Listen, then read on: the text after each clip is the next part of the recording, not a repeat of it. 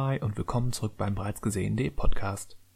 Der November ist quasi vorbei, die Adventszeit hat angefangen. Also sitzen sich Daniel und Christian zusammen, um noch einmal auf die vergangenen vier Wochen zurückzublicken. Obwohl wir uns in seltsamen Zeiten befinden, gab es ja doch die eine oder andere interessante Filmnews. Darkwing Duck war dabei, wir sprechen über Transformers, ein bisschen Predator bis hin zu Stephen King. Und ein paar persönliche Filmtipps bringen wir auch noch unter. Viel Spaß beim Hören.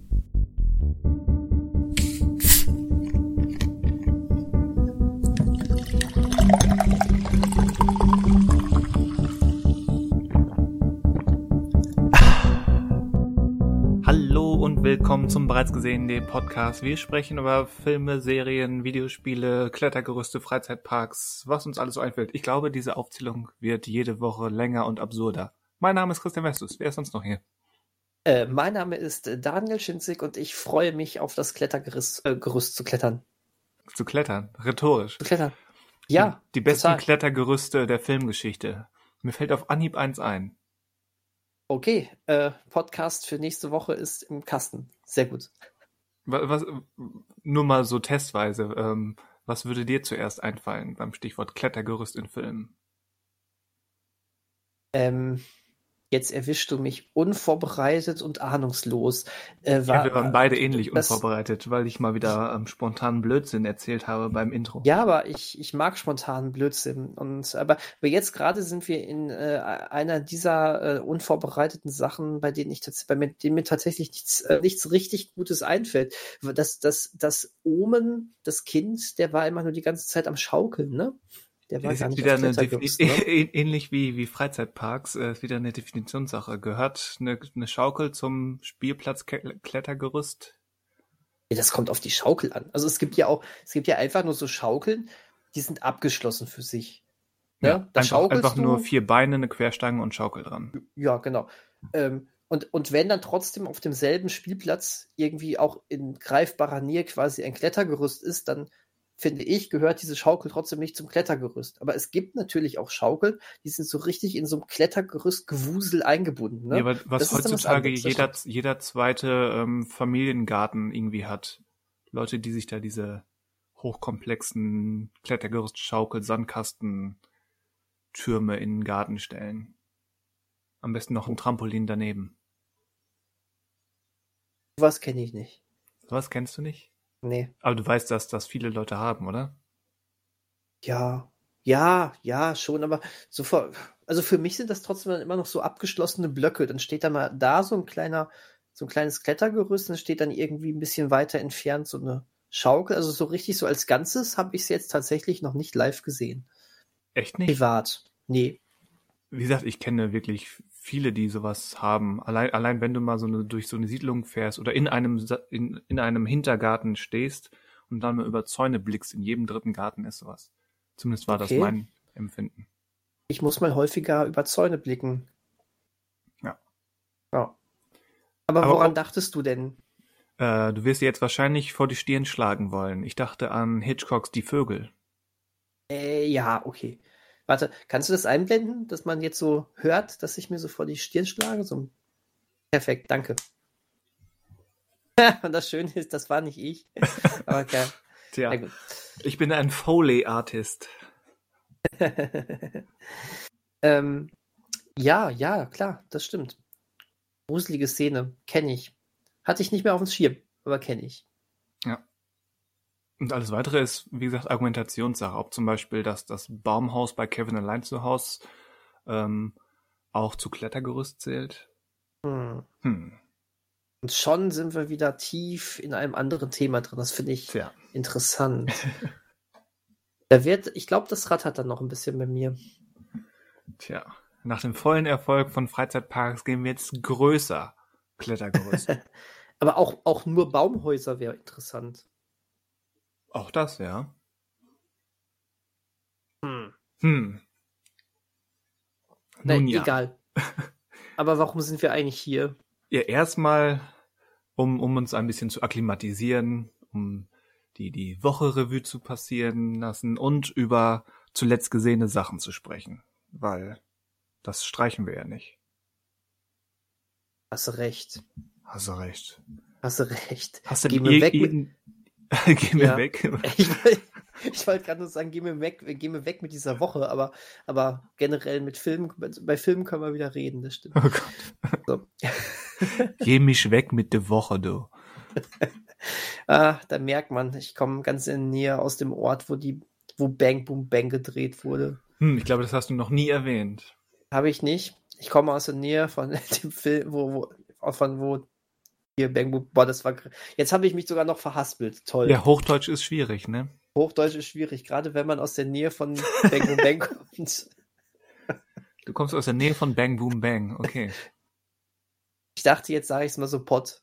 So Pott. Hier, ich, ich komme aus der Nähe Bang Boom Bang. Weißt du Bescheid. Weil, genau. Äh, jetzt wollte ich eigentlich den zweiten Teil zitieren, diesen zweiten Teil der Una-Trilogie zitieren, aber er fällt mir gerade nicht mehr. Aber was nicht passt, wird passend gemacht, genau. Wollte es einmal einfach sag, eingeworfen. Sag mal Schalke. Bayern. Nein, ist das nicht aus dem Film, wo, so. wo der, wo der seinen, seinen so, neugeborenen Sohn anspricht, quasi noch, noch kein halbes Jahr alt und dann, sag mal Schalke. Ist das nicht aus dem Film? Ähm, ich weiß es nicht, aber es würde da total reinpassen. Ich glaube schon. Okay, ähm, hab den einmal gesehen vor wie, wie 20 heißt Jahren. Wie heißt nochmal der, so. der Schauspieler? Äh, das war der von den Campern, ne? Ich glaube, der war auch bei den Campern, aber er war nicht Willy Tomczyk. Äh, okay. Ich, äh, äh boah, ich bin, boah, schon wieder bin ich heute überfordert. Christian, du siehst mich heute überfordert. Was ist denn nur los mit dir? Heute stellst du Fragen, ne? Das ist ja, das ist heute wie bei Günther Jauch zu sitzen und bei der 50-Euro-Frage direkt schon abzukacken. Mehrmals. Mehrmals, ja. Ja. Ralf Richter. Ach, ach so, Ralf Richter meinst du. Dann, okay. Ähm, ja, okay, Jetzt ich mal direkt. Ralf Richter, bei, sag mal Schalke. Bei dem kann ich mir das auch gerade so richtig vorstellen. Nee, siehst du, ist falsch. Ist falsch. Das, war das dieser Schalke-Film? Das Zitat ist aus Fußball ist unser Leben. Das war der Schalke-Film. Ja, dachte ich mir. Na gut. Aber es ist zumindest der gleiche Darsteller. Weil eigentlich eigentlich wären sie bei uns um die Ecke ja auch eher, äh, wenn sie da richtig äh, das Klischee raushauen, in, in, im Dortmund-Fieber, ne? Und wenn sie auf Nummer sicher gehen wollen, werden sie im Dortmund-Fieber. Ja gut, aber Dortmund und Schalke ist ja nun mal berühmtermaßen nicht weit weg voneinander. Nee, aber berühmterweise sind das äh, zwei verfeindete äh, ja, ich wollte gerade irgendein Filmbeispiel nennen, ist egal. Die sind, verfe die sind verfeindet. Ja. So. Zwei Orte und Fußballvereine, reich an Ehre und äh, Prestige. Im lieblichen genau Verona. Genau ja, genau. Ja, also es gibt ja bei uns nichts Schlimmeres so in der Art, als, als jetzt nach Schalke fahren zu müssen. Und, äh, au außer es ist Bayern. Das ist dann irgendwie noch tragischer. Aber das kann ich alles nicht nachvollziehen, weil ich so überhaupt kein Fußballfan bin, oder? Ja, mein, meine Zeiten als Fußballfan sind auch größtenteils vorbei. Ja. Finde ich gut, dass du nicht mal als Hooligan auf der Stresse rumläufst. Ja, ne? Ist schon gut. Ja. Ich sehe nur noch so aus. ja, schon. Da, ich habe dann manchmal auch ein bisschen Angst, wenn du anderer Meinung bist als ich. Ne? Das, äh, dann der, der Filmhooligan in den Deswegen kommt es dir ganz gelegen, dass wir das jetzt nicht mehr im selben Raum, sondern nur noch über moderne digitale Audiotechnik hier veranstalten. Das ist richtig. Aber die Zeiten ändern sich ja auch wieder. Und dann habe ich wieder nichts mehr zum Lachen. Ha. Ha. Aua. Wie auch immer. Wie auch immer. Ähm, du wolltest eigentlich fragen, ob es filmisch irgendwas gab, oder? Ja, hast du irgendwas Schönes medial erlebt, von dem du berichten möchtest? Ja, bittersüß. Bittersüß. Bittersüß. Was ist denn da passiert? Kennst du das, ähm, wenn. Nee. Ja, dann hat sich das erledigt. Christian, was hast du denn gesehen? Nein, kennst, kennst du das, wenn du ähm, eine, eine Serie über Jahre verfolgst und da eigentlich auch relativ up to date bist, zumindest was die deutsche Ausstrahlung anbelangt und ähm, da dann irgendwie so ein abseits von Qualität oder sonst was, so wirklich so ein, so ein, so ein familiäres Gefühl einfach hast. Das ist so Familie. Ne? Das ist ähm, einfach ja, Wohlfühlen. Bei, bei, manchen Serien hatte ich das. Zum Beispiel bei Parks and Recreation oder Buffy damals, ja. Hm, hm. Und ähm, bei mir war es dann wortwörtlich irgendwie auch mit der Familie. Das hatte ich bei Modern Family. Mhm. Ähm, ich äh, habe diese Serie geliebt. Und ähm, ja, ähm, mir ist, äh, also es ist dann die äh, späteren Staffeln manchmal ein bisschen bemüht gewesen, was die in einigen Folgen die Komik anbelangte, im Sinne von, dass du schon gemerkt hast, es ist manchmal jetzt ein bisschen haarsträubend inszeniert und äh, manchmal auch ein bisschen plötzlich drüber, was gar nicht so richtig zu dem eigentlich geerdeten Stil der Serie passt. Aber generell finde ich, hat diese Serie ein extrem hohes Niveau die ganze Zeit über gehalten. Und warum erzähle ich jetzt von einer Serie, die ich eigentlich schon seit Jahren gucke? Ganz einfach, ich habe vor ein paar Tagen das Serienfinale geguckt. Serienfinale, ach so. Ich hatte gar nicht mitbekommen, dass das jetzt wirklich äh, beendet wird mhm. oder wurde. Ähm, es hieß immer zehn Staffeln mm, oder es hieß seit einiger Zeit zehn Staffeln und als ich vor einem Jahr dann Staffel 1, in, mitten in Staffel 1 war und erfahren habe, äh, nee, es endet erst mit Staffel 11, war das so ein, boah, cool, noch ein Jahr mehr. Ähm, ist immer ein gutes Zeichen, wenn man das bei Staffel 10 sagt, finde, glaube ich. Ähm, aber jetzt ist es wirklich durch, jetzt ähm, hat sich's erledigt. Ähm, jetzt sind alle tot. Jetzt sind alle tot, so wie, wie sich das so bei so einer Serie dann auch gehört. Ja, sonst ne? sonst kann es ja nie vorbei sein. Ja, das ist richtig. Stell dir vor, da gibt es mal irgendwann noch mal ein Reboot oder sowas, ne? Ähm, A Postmodern Family. Postmodern Family. Another Modern Family. Ähm, Klingt weniger reißerisch, von daher wird das wahrscheinlich genommen, ja. Ja, sehr wahrscheinlich. oder oder, oder wir, wir machen es einfach, wir, wir machen größer, schneller weiter. Modern Families. Ja. Ähm, genau. Und äh, ich muss sagen, dass ich auch wieder hier sehr zufrieden bin. Ähm, es ähm, war im besten Sinne des Wortes äh, unspektakulär. Und nichts anderes hätte eigentlich bei dieser Serie gepasst, weil es ist eigentlich eine stets unspektakuläre Serie gewesen. Ähm, und was hat denn dann den, den Reiz davon ausgemacht? Weil ich muss gestehen, ich habe noch nichts davon gesehen. Noch gar nichts davon gesehen. Noch gar nichts. Boah, Christian. Hat, mich nie, hat, mich nie, hat mich nie so angesprochen. Also ich, ich, ich glaube, es ist, es ist sehr interessant. Ich hatte, als ich dann mit dieser letzten Folge durch war, ähm, direkt noch einmal kurz in Staffel in, in Folge 1 einmal reingeschaut. Einfach weil das, das fand, ich wollte irgendwie nochmal diesen Kontrast haben und lief das elf Jahre lang. Und ähm, da war die Zeit noch anders. glaube ich sofort. Das hast, du, das hast du gemerkt. Also damals war es, glaube ich, der große, das war der große Reiz dabei, dass diese sehr ähm, ähm, ja, diese, ja, dass, dass du mal nicht eine typische Vorzeigefamilie hast, wo ähm, alles äh, sehr konservativ war. Und man muss ja leider sagen, auch 2009 war das im Sitcom-Bereich dann eigentlich doch noch so das Gang und Gäbe, würde ich jetzt einfach mal behaupten. Wenn du nicht gerade dann so extrem überzeichnete Beispiele wie Two and a Half Men oder sowas hast. Ja. Ähm, wo, äh, wo es eh dann um ganz andere Sachen ging. Und ähm, nee, du hattest dann stattdessen ähm, ja eine richtig, eine richtig schön zusammengewürfelte Patchwork-Familie, ne?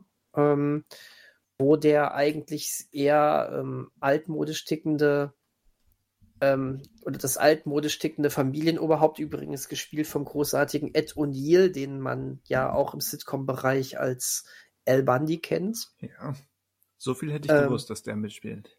Ja, genau. Ist auch, ja gut, die Hauptrolle ist schwer zu sagen, also es, weil alle sehr gleich behandelt werden, was auch ganz toll ist, finde ich. Jetzt natürlich nicht in jeder Folge, aber so im Großen und Ganzen.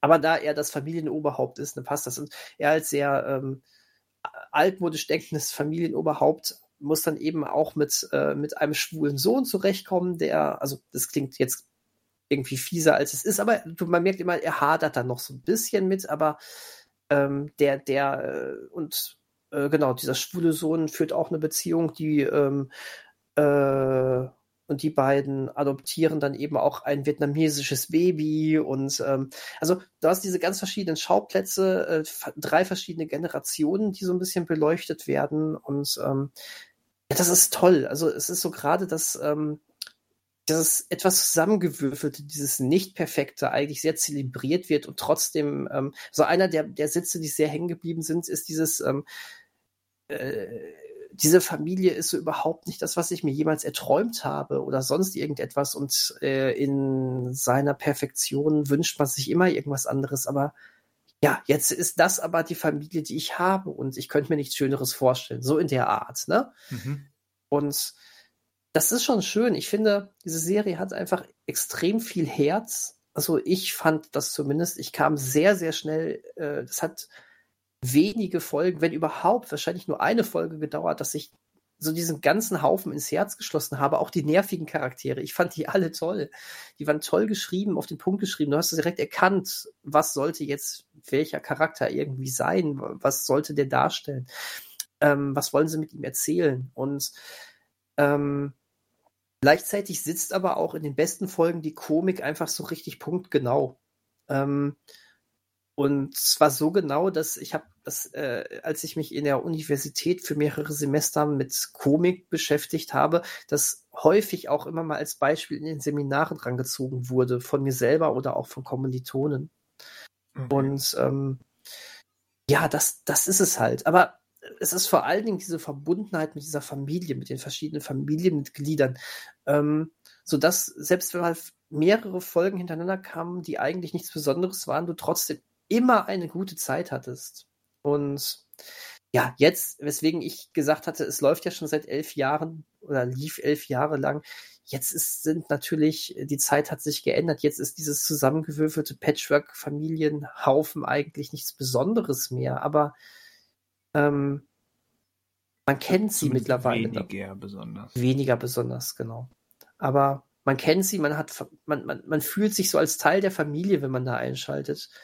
Und das ist, ähm, das ist so ein Feeling, was ich nicht häufig habe. Häufig, man sieht so viel, man durchschaut so viel dramaturgisch immer, ne? Da finde ich es einfach schön, dass ich so diese Serie noch, noch mal hatte, wo ich einfach einschalten konnte und sagen konnte, ich fühle mich gerade einfach gut. Punkt. Und ja, das war jetzt so ein bisschen Versuch zu erklären, was der generelle Reiz ist und was vielleicht auch der Reiz für mich dabei war. Und es lohnt sich sehr. Ich kann es nur jedem an, ans Herz legen, auch, auch jetzt noch. Und ähm, zehn von elf Staffeln sind auch bei Netflix drin. Also Zehn da kommen also wir jetzt. Die neueste noch nicht oder fehlt mittendrin nee. was? Ähm, nee, die neueste ist noch gar nicht drin. Hm. Ähm, das liegt daran, weil Erstausstrahlung immer bei Sky ist. Okay. Ähm, Aber wenn man sich jetzt an zehn Staffeln macht, äh, bis man da durch ist, ist die elfte vielleicht auch dann da. Da gehe ich schwer von aus, ja. genau. Also dementsprechend, man hat, man hat dann jetzt so ungefähr 220 Folgen, ne? Schon mal auf Netflix. Ist es halbstündig oder stündlich? Stündig. Ähm, Einstündig. 20 Minuten. 22 Minuten oder so pro Folge. Okay. Hm. Dann das ist es halt. Lässt sich locker flockig ja auch noch. gucken, ne? Ja, ja, genau. Ähm, ja, schön. Also, wie gesagt, ich bin sehr zufrieden mit dem Finale. Ähm, es war, es ist nicht nichts Besonderes passiert an sich, äh, aber hat, hat, ähm, hat Punkte gesetzt für die Charaktere. Und es war gut, es war gut, so wie es war. Punkt. Ja, merkt, merkt man wahrscheinlich schon, also das klingt so, als wenn es wirklich als Ende so gedacht war und so geschrieben und inszeniert wurde. Und nicht einfach so, ja, Staffelfinale und wir kriegen keine mehr. Nee, du merkst sehr, sehr, sehr genau, dass, äh, dass hier, äh, dass das zielgerichtet ins Finale ging. Ähm, ja, das, das macht schon viel aus. Du, du merkst es übrigens die ganze Staffel hinweg. Ähm, gar nicht mal so sehr, weil jetzt ähm, die, die überkrassen Sachen in, äh, in Bewegung gesetzt werden. Wie gesagt, das hätte gar nicht gepasst. Aber eher, weil immer mal wieder, mal mehr, mal weniger deutlich äh, ähm, Bogen geschlagen werden zur ersten Staffel. Also mhm. es ist mir zumindest ähm, äh, hier mal sehr sehr extrem aufgefallen, dass, äh, oder vermehrt aufgefallen, dass ähm, man schon immer mal wieder so leicht dran erinnert wurde, wie war es früher denn jetzt? Und dann äh, ja, gab es mal irgendwie so kleine, kleine äh, Hints auf irgendwelche Sachen, die mal früher gesagt worden sind, sowas. Also es fühlte sich schon so ein bisschen an, als ob man dann noch mal so ein bisschen Revue passieren hat lassen. Ah, so hat's angefangen und jetzt enden wir. Also weiß ich nicht, hat auch noch mal so einen Bogen geschlagen immer mal wieder. Klingt doch gut. Ja, definitiv. Ja gut. Und trotz alledem äh, wir sind in der heutigen Serienwelt. Mich würde es jetzt auch nicht überraschen, wenn es heißt, äh, in ein paar Jahren, oh, es kommt ein Spin-off äh, mit der, dem jüngeren Teil der Familie oder sowas oder mit einem anderen Blick auf irgendwas. Äh. ja, aber äh, muss nicht, kann aber ne, bei so einem Format, äh, wo es sowieso jetzt so irgendwie allgemein um Familie geht, ähm, ist das mit Sicherheit jetzt nicht so abwegig wie schon bei einigen anderen Sachen, aber es kann auch Ruhen gelassen werden, finde ich. Also es ist, es ist gut jetzt. Es ist gut jetzt, okay. Ja, auch wenn ich sehr, ne, ich bin traurig, dass es aufhört, aber ich bin jetzt lieber traurig, dass es aufhört, anstatt dann es irgendwann dann doch noch mit Spin-offs oder sonst irgendwas weitergeht und du dann sagst, boah, hätten sie mal, wären sie mal dabei geblieben. Ja. Und das ist ja jetzt. Ich kann, als, als, schon als Gilmore Girls Fan kann ich dir sagen, wie, wie ein mittelmäßiges Spin-off ähm, frustrieren kann. Echt? War das nicht so gut, wie es weitergegangen ist? Nee, also es waren ja vier Spin-off-Folgen, die von, von Netflix produziert wurden. Und zwei davon waren ganz gut und zwei waren nicht so gut, aber auch der generelle Ansatz schon ähm, war ein bisschen billig, weil sie, es waren, glaube ich, zehn Jahre Zeitunterschied. Ja. Aber ähm, da scheint die Welt still, still gestanden zu haben. Also ähm, man hatte überhaupt kein Gefühl dafür, dass, dass wirklich zehn Jahre vergangen sind. Leute, ja, standen zehn Jahre auf der Stelle, so fühlte sich das an. Na toll. Und man hat den gleichen Kram nochmal durchgemacht, nur mit minimal anderen Vorse ähm, Vorzeichen. Hm. Na, das super. war ein bisschen frustrierend, weil es wirklich ja nicht als als konsequent weitererzählt erzählte Geschichte fungierte, sondern mehr wie ja wir haben jetzt einen Geldgeber, der uns nochmal äh, eine Bühne für eine neue Staffel, quasi Staffel gibt und da ziehen wir jetzt Sachen durch. Wie gesagt, die, die zwei Folgen, die, die Showrunnerin Amy Sherman Palladino, die jetzt, die jetzt auch ähm, Marvelous Miss Maisel macht, äh, die Folgen, die sie jetzt für diesen, dieses Revival gemacht hat, die waren schon gut. Man merkt schon, mhm. dass das ihr Ding ist. Aber auch da, wie gesagt, äh, greift dieser, zumindest für mich, dieser Kritikpunkt, dass es einfach mehr hätte sein können, konsequenter weitererzählt. Ja, ähm, war denn die Serie damals relativ rund abgeschlossen? Äh, jein. Also im Prinzip schon. Ich mochte das Ende zumindest, also je nachdem, auf welche Figur du schaust. Hm. Ähm, ich mochte das Lorelei-Ende eigentlich sehr gerne und Rory äh, war irgendwo hängend, aber irgendwie passte das auch zu ihr. Okay. Ähm, Von daher, obwohl es, glaube ich, ähm, wenn ich das richtig in Erinnerung habe, nicht so hundertprozentig so geplant war, war das doch okay. Ganz das heißt, das heißt, es war damals besser als das, was später. Ja, vor um, allem, weil, weil, weil das Spin-off auch wieder in einer ähnlichen, äh, wir könnten das noch e-, endlos weiterführen, Schwebe endet. Okay. Wenn quasi auch das Konzept des Titels, der Titel der Serie bezieht sich auch schon auf mehr als zwei Personen und Mini-Spoiler, das Ende des Spin-offs, ähm, erweitert diesen Gedanken quasi noch. Okay. Hm. Ist denn jetzt gut oder soll noch was kommen? Weißt du da was? Da dieser Spin-off ja jetzt auch schon drei oder vier Jahre alt ist, gefühlt, ähm, und ich seitdem nichts gehört habe und da eben Amy Sherman Palladino mit Marvelous Miss Maisel gut zu tun hat und erfolgreich ist, ähm, ich glaube, erstmal wird da nichts kommen.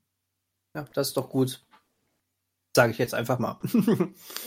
ähm, ja, gut. Ja, späte Fortsetzung ist so eine Sache, ne? Ja. Letztens, ich habe letztens noch mal über Akte X, über Akte X nachgedacht. Oh weh. Oh weh.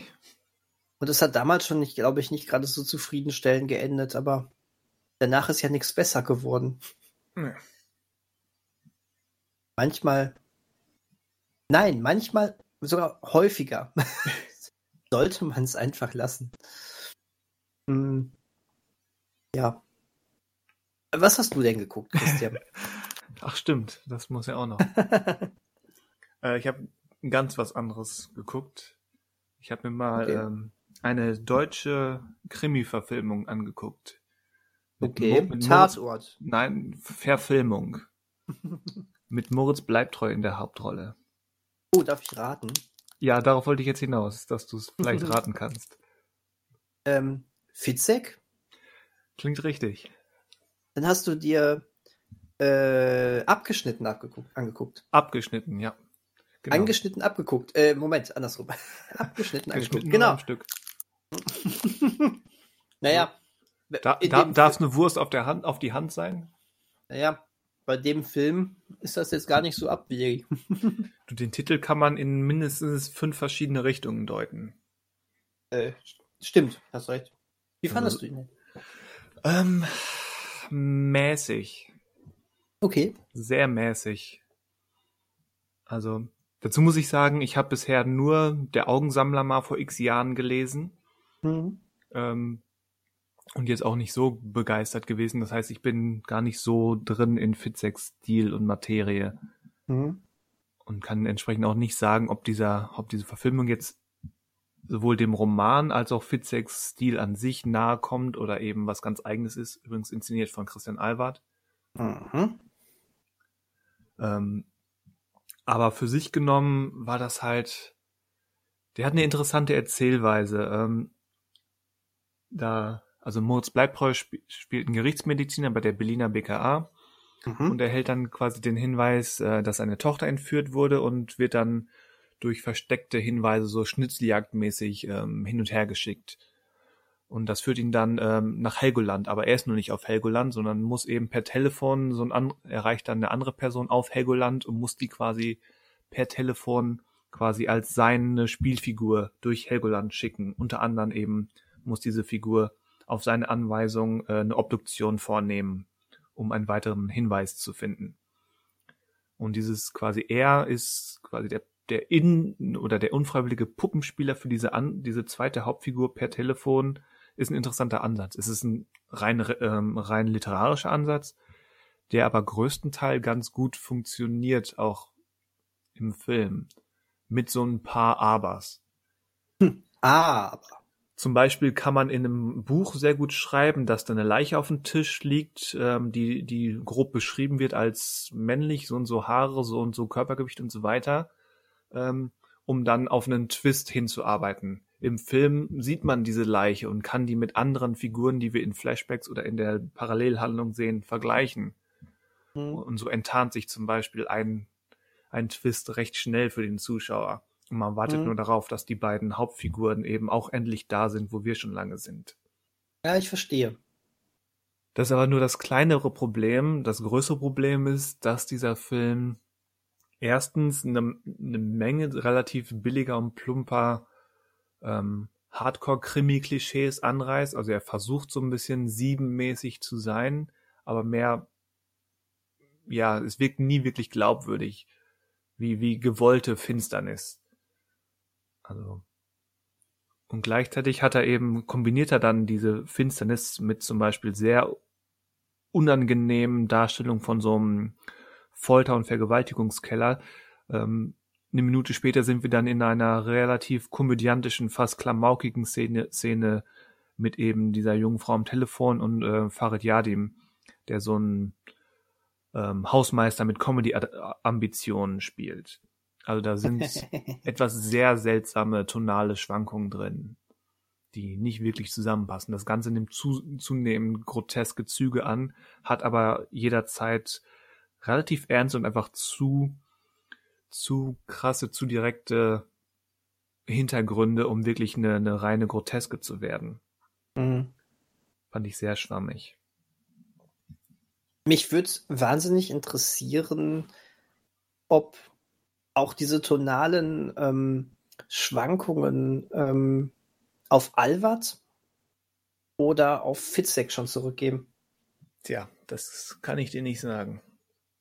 Also die Sache ist, ich halte ja sehr viel von Alvat, allerdings eher in Richtung Inszenierung und nicht in Richtung Inhalt und auch nicht in Richtung Dramaturgie.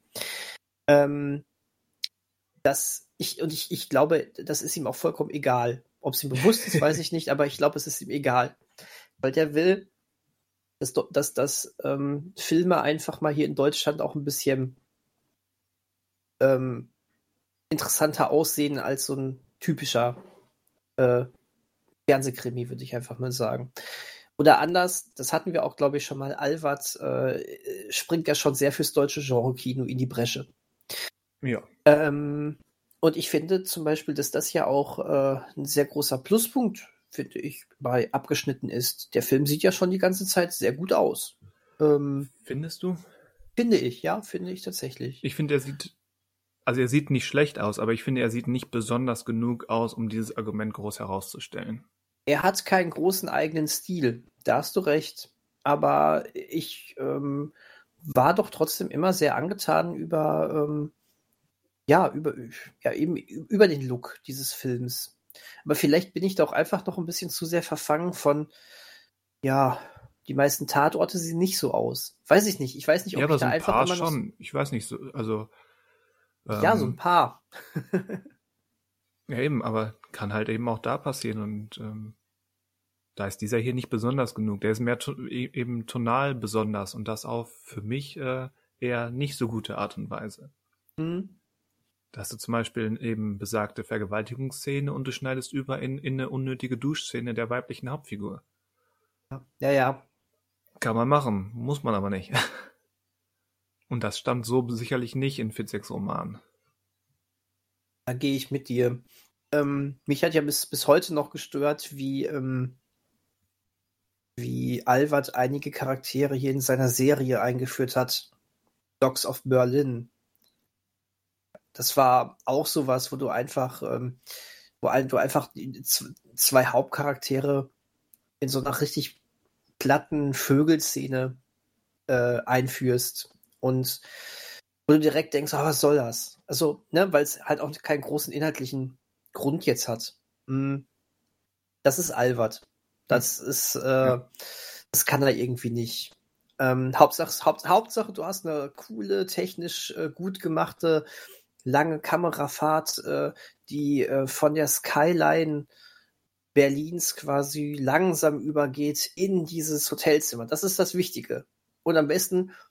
Ja, ich meine, die, die gibt es bei Abgeschnitten auch. Und ich meine, Helgoland ist ein relativ unverbrauchter Schauplatz. Von daher ähm, entsteht mhm. dadurch auch so ein gewisses Ambiente.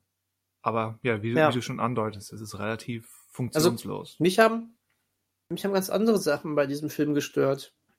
Ja, noch eine andere Sache habe ich noch ich gar nicht den, erwähnt, aber sag mal, was du meinst. Also ich fand ihn durchaus ziemlich spannend, aber auch nur, weil ich mich bewusst bereit erklärt habe, ähm, diese unglaublich konstruierte Handlung einfach hinzunehmen. Ich fand, ich fand das, das, das war unfassbar furchtbar, furchtbar konstruiert. konstruiert. Und das war wirklich nur, weil ich mein, mein Goodwill, der gesagt hat, okay, lass ich jetzt so durchgeben, dass ich diesen Film spannend fand. Ich kann jeden verstehen, der da nicht mehr mitgeht. Es ist, Ja, allein diese Be Begleitfigur, die die Bleibtreu dann die meiste Zeit über neben sich herdackeln hat, ist ein, ist ein reiner Plotmechanismus, so eine, so eine ähm, ja, du kommst ja, aus dem Plotgefängnis Den hatte ich gar nicht gedacht. Aber hast, hast recht, vollkommen. Und vor allem dann, das ist ja so ein, so ein, so ein Superreicher, mhm. der eigentlich nur ein Praktikum in der Gerichtsmedizin machen wollte. Und dann, dann versucht der Film, und ich nehme an, das Buch auch, aber ist eine Vermutung, da versucht der Film eben so ein Geheimnis rauszumachen, warum dieser junge Mann überhaupt ähm, da zu Gerichtsmediziner Moritz Bleibtreu war. Und dann sprechen sie darüber und er sagt, das kann ich dir jetzt noch nicht sagen. Er, wir sind hier noch mittendrin. Mhm. Ähm, dafür brauche ich irgendwie den richtigen Moment. Und dann ja, kommt ja. dieser richtige ja, Moment das und das ist das Banalste, was du dir ausdenken kannst. Ist das ist so ein bisschen so J.J. Abrams mäßig. Du baust was, du brauchst das totale Geheimnis auf, um am Ende zu sagen, ups, genau. war ja genau. gar nichts.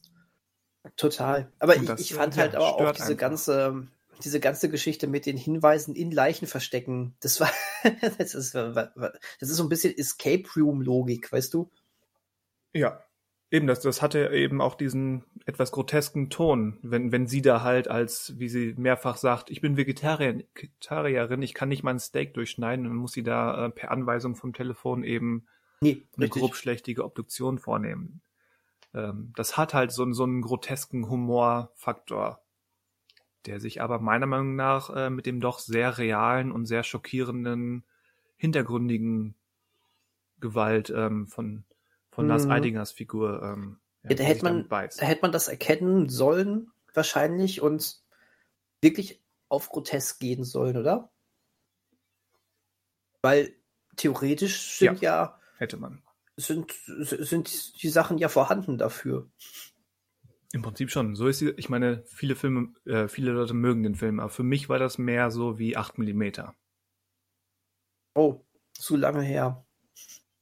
Ja, ist bei mir auch eine Weile her, aber so habe ich in Erinnerung, dass er eben auch ähm, plumpes Schockieren mit eben schon gewissen Cage-Manierismen hatte. Mhm. Und ein finaler Punkt, der mich bei Abgeschnitten gestört hat, war eben, auch wenn man Ja. das eben angesichts von dessen, was du über Christian Albert sagst, und ich würde dem vom Gefühl her zustimmen, dass ihn das wahrscheinlich gar nicht interessiert, aber diese ganze Geschichte lässt sich eben auch ganz schnell und ganz leicht politisch lesen. Mhm, okay. eben bezüglich, ähm, wie, wie das deutsche Gesetz mit Sexualstraftätern umgeht und wie mit denen umgehen soll, werden sollte. Mhm. Und die Auflösung des Ganzen, warum Mord bleibt dort auf eine Schnitzeljagd ähm, geschickt wird, ist schon mal ein, streckt eine, eine relativ lange Zeit so eine Art ähm, Anti-Resozialisierungsbotschaft mit sich. Was mir ein bisschen zu plump und billig war, weil überhaupt nicht argumentiert oder dargelegt wird. Und das Ende, ich sag nur im Helikopter, wenn noch einmal der Titel eine Rolle spielt, auf bekloppte Art und Weise, ist dann quasi ein finales Statement in diese Richtung. ähm, ja, da fand ich auch übrigens, darf ich einmal hart spoilern?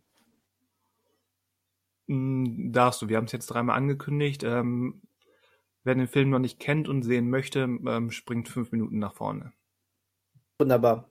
Ähm, allein, also ich, ich, ich fand, ähm, das war für mich, glaube ich, so fast schon die schwächste Szene des gesamten Films. Auf jeden Fall. Ähm, ich ich der- der wusste nicht, ob ich der- lachen, weinen Mhm. oder schreien sollte. Der Bösewicht, ne, äh, wird- da quasi, äh, also du siehst ihn da noch fallen aus diesem, von diesem Helikopter runter, ne?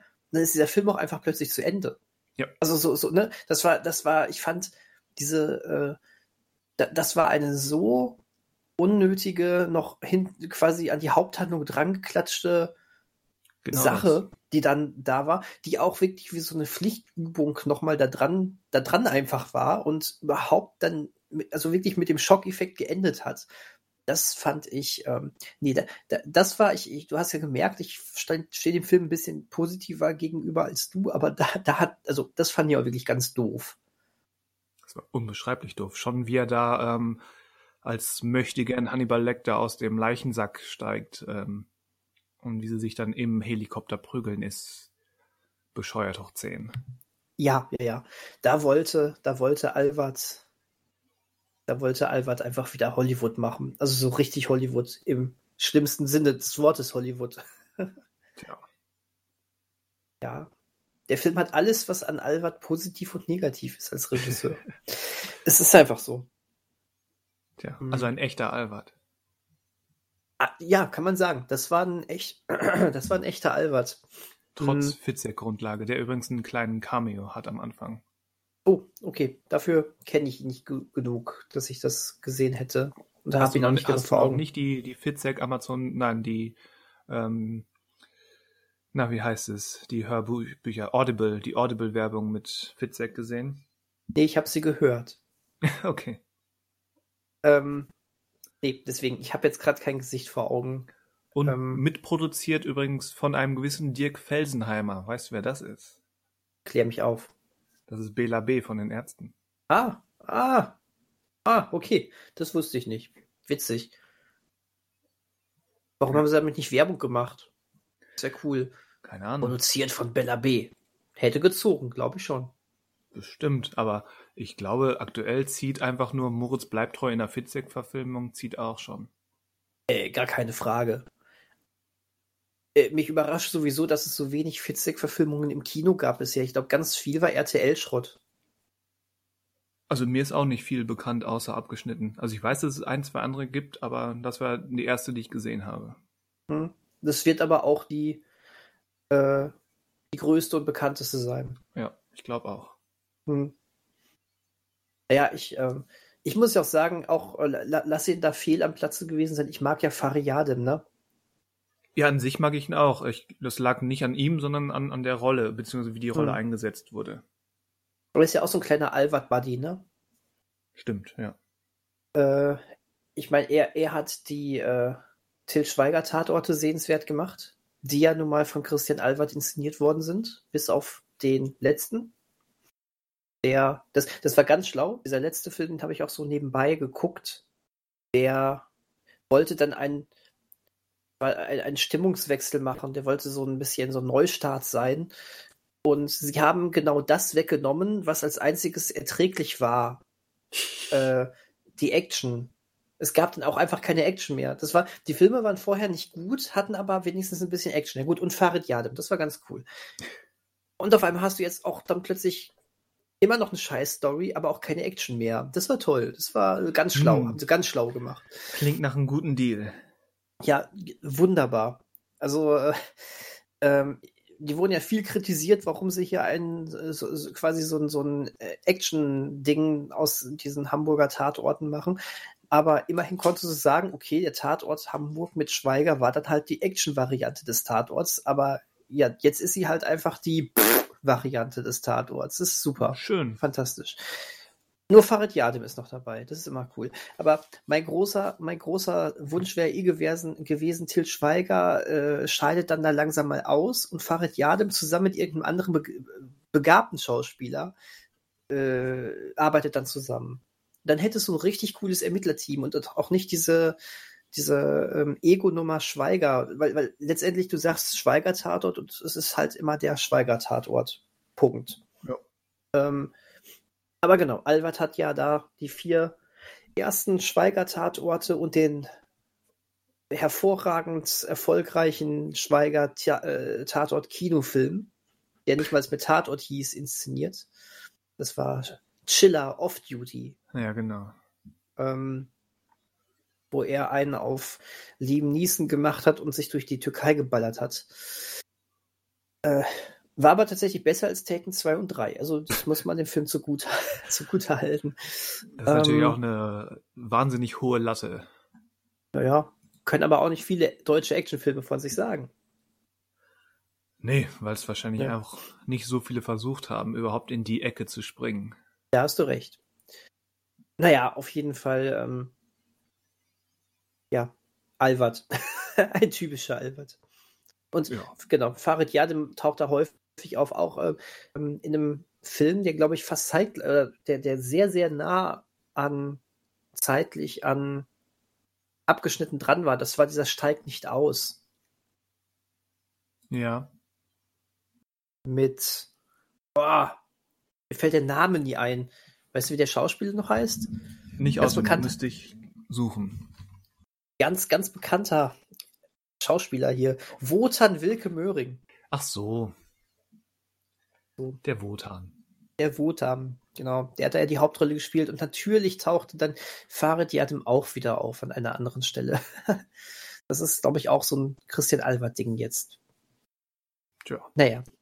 Ja, was sagst du? Gucken oder nicht gucken? Ich habe es jetzt nicht bereut, alleine schon, um eben mal wieder einen deutschen Genreversuch ausgetestet zu haben. Aber so neutral gesehen konnte ich da nicht so viel mit anfangen. Hm, okay. Also ich würde schon sagen, kann man, kann man als äh, Fan des Genres gucken. Äh, ich tue mich schwer damit, so eine allgemeine, äh, allgemeine Guckempfehlung auszusprechen, aber wenn man mal wirklich so einen kleinen Psychothriller, der nicht durchweg gelungen ist, aber auch positive Seiten hat, aus deutschen Landen sehen möchte, wirklich. Also ich fand den ja auch atmosphärisch gelungen. Du jetzt nicht so sehr, aber in, ähm, in, in Ansätzen. Aber ich würde das fast als wer halb, wer halbwegs mit Kamera umgehen kann, kriegt ähm, auf dem kriegt bei einer Story, die in einem Wintersturm zwischen Berlin und Helgoland angesiedelt ist, ähm, immer so ein Mindestmaß an Atmosphäre. Ja, gut, klar. Da fällt mir übrigens gerade was ein. ich, Okay, machen wir das schnell noch, bevor wir zum Wesentlichen kommen. Ja, aber das passt jetzt gerade wegen Alvat. Ja, hau raus. Hast du die Serie Slurburn oder wie auch immer man die ausspricht gesehen? Ich bin mir nicht sicher, ob ich verstanden habe, was, was du meinst. Akustisch. Slöburn oder Slöborn. Ähm, das ist eine Serie, vier Folgen gab es auf CTF Achso, ist das mit diesem skandinavischen O? Ja, genau. Ähm, ähm, ich habe davon gehört, beziehungsweise das mal irgendwo gesehen, aber nicht, gese äh, nicht geschaut. Ähm, Idee Christian Albert, Regie Christian Albert, Drehbuch Christian Albert, äh, Produktion Christian Albert. also er hat's mhm. gemacht, kann man so kann sagen. Man so sagen ja. Ähm, spielt auf einer fiktiven deutschen Nordseeinsel, Nähe Dänemark. Und es geht tatsächlich um eine ansteckende Krankheit, die da auftaucht. Heißt da wohl die Taubengrippe. Und es geht um äh, eine äh, in Gang gesetzte Epidemie. Und das wird ganz hm. groß. Und das ist dieses Jahr erschienen. Das finde ich schon krass. Ja. das finde ich sogar schon sehr krass. Ähm, ja, wollte wollt ich in diesem Moment einfach nur mal loswerden, weil als ich das letztens, äh, als ich das, äh, oh, es gibt acht Episoden, Entschuldigung, habe hab ich, hab ich Mist erzählt, acht Episoden. Mensch. Ähm, als ich das erfahren habe, dachte ich, oh, wow, vor allem die Planung und die ganze Umsetzung und so, das muss ja schon lange bevor wir hier äh, in dieser realen Situation waren, angefangen haben. Jo, Dreharbeiten fanden ab dem 28. August 2019 statt, sehe ich gerade. Also, was ein Timing, oder? Tja, einer der wenigen, die davon profitiert hat. ich bin mir nicht sicher, ob er davon profitiert hat. Also, ich weiß nicht, ob ich mir das jetzt gerade angucken könnte und wollte. Hm, weiß nicht, also jetzt ist wahrscheinlich ist eh schon ein paar Monate später, aber zu Anfang von Corona hat man doch ähm, zumindest habe ich das im englischsprachigen Social Media Raum beobachtet, dass viele Leute ähm, Contagion, den Steven Soderbergh Film, mhm. äh, nochmal geguckt haben. Also ja. diese, diese Idee, dass Leute deswegen, dass solche Geschichten wirklich konkret auswählen, ist durchaus gegeben. Es gibt aber natürlich, wie immer bei sowas, auch genauso, mindestens genauso viele Leute, die es gerade deswegen eben nicht gucken. Da gehöre ich in diesem Fall zu. Und ähm, das ist das, also sonst bin ich auch jemand, der dann eher schon, glaube ich, fast sagt, oh, jetzt, jetzt das Thema ist jetzt gerade irgendwie akut, deswegen würde ich es mal gerne gucken. Irgendwie, ich glaube, dafür, äh, dafür wühlt mich dann doch die aktuelle äh, Pandemiesituation ähm, ein bisschen selber zu sehr auf, als dass ich mir das jetzt angucken wollen würde. Weil generell ist es ein Projekt, was ich mir, glaube ich, ansonsten direkt angeschaut hätte. Und ich werde es mit Sicherheit irgendwann auch mal wieder sichten. Hm. Aber nicht jetzt, brauche ich nicht. nicht jetzt.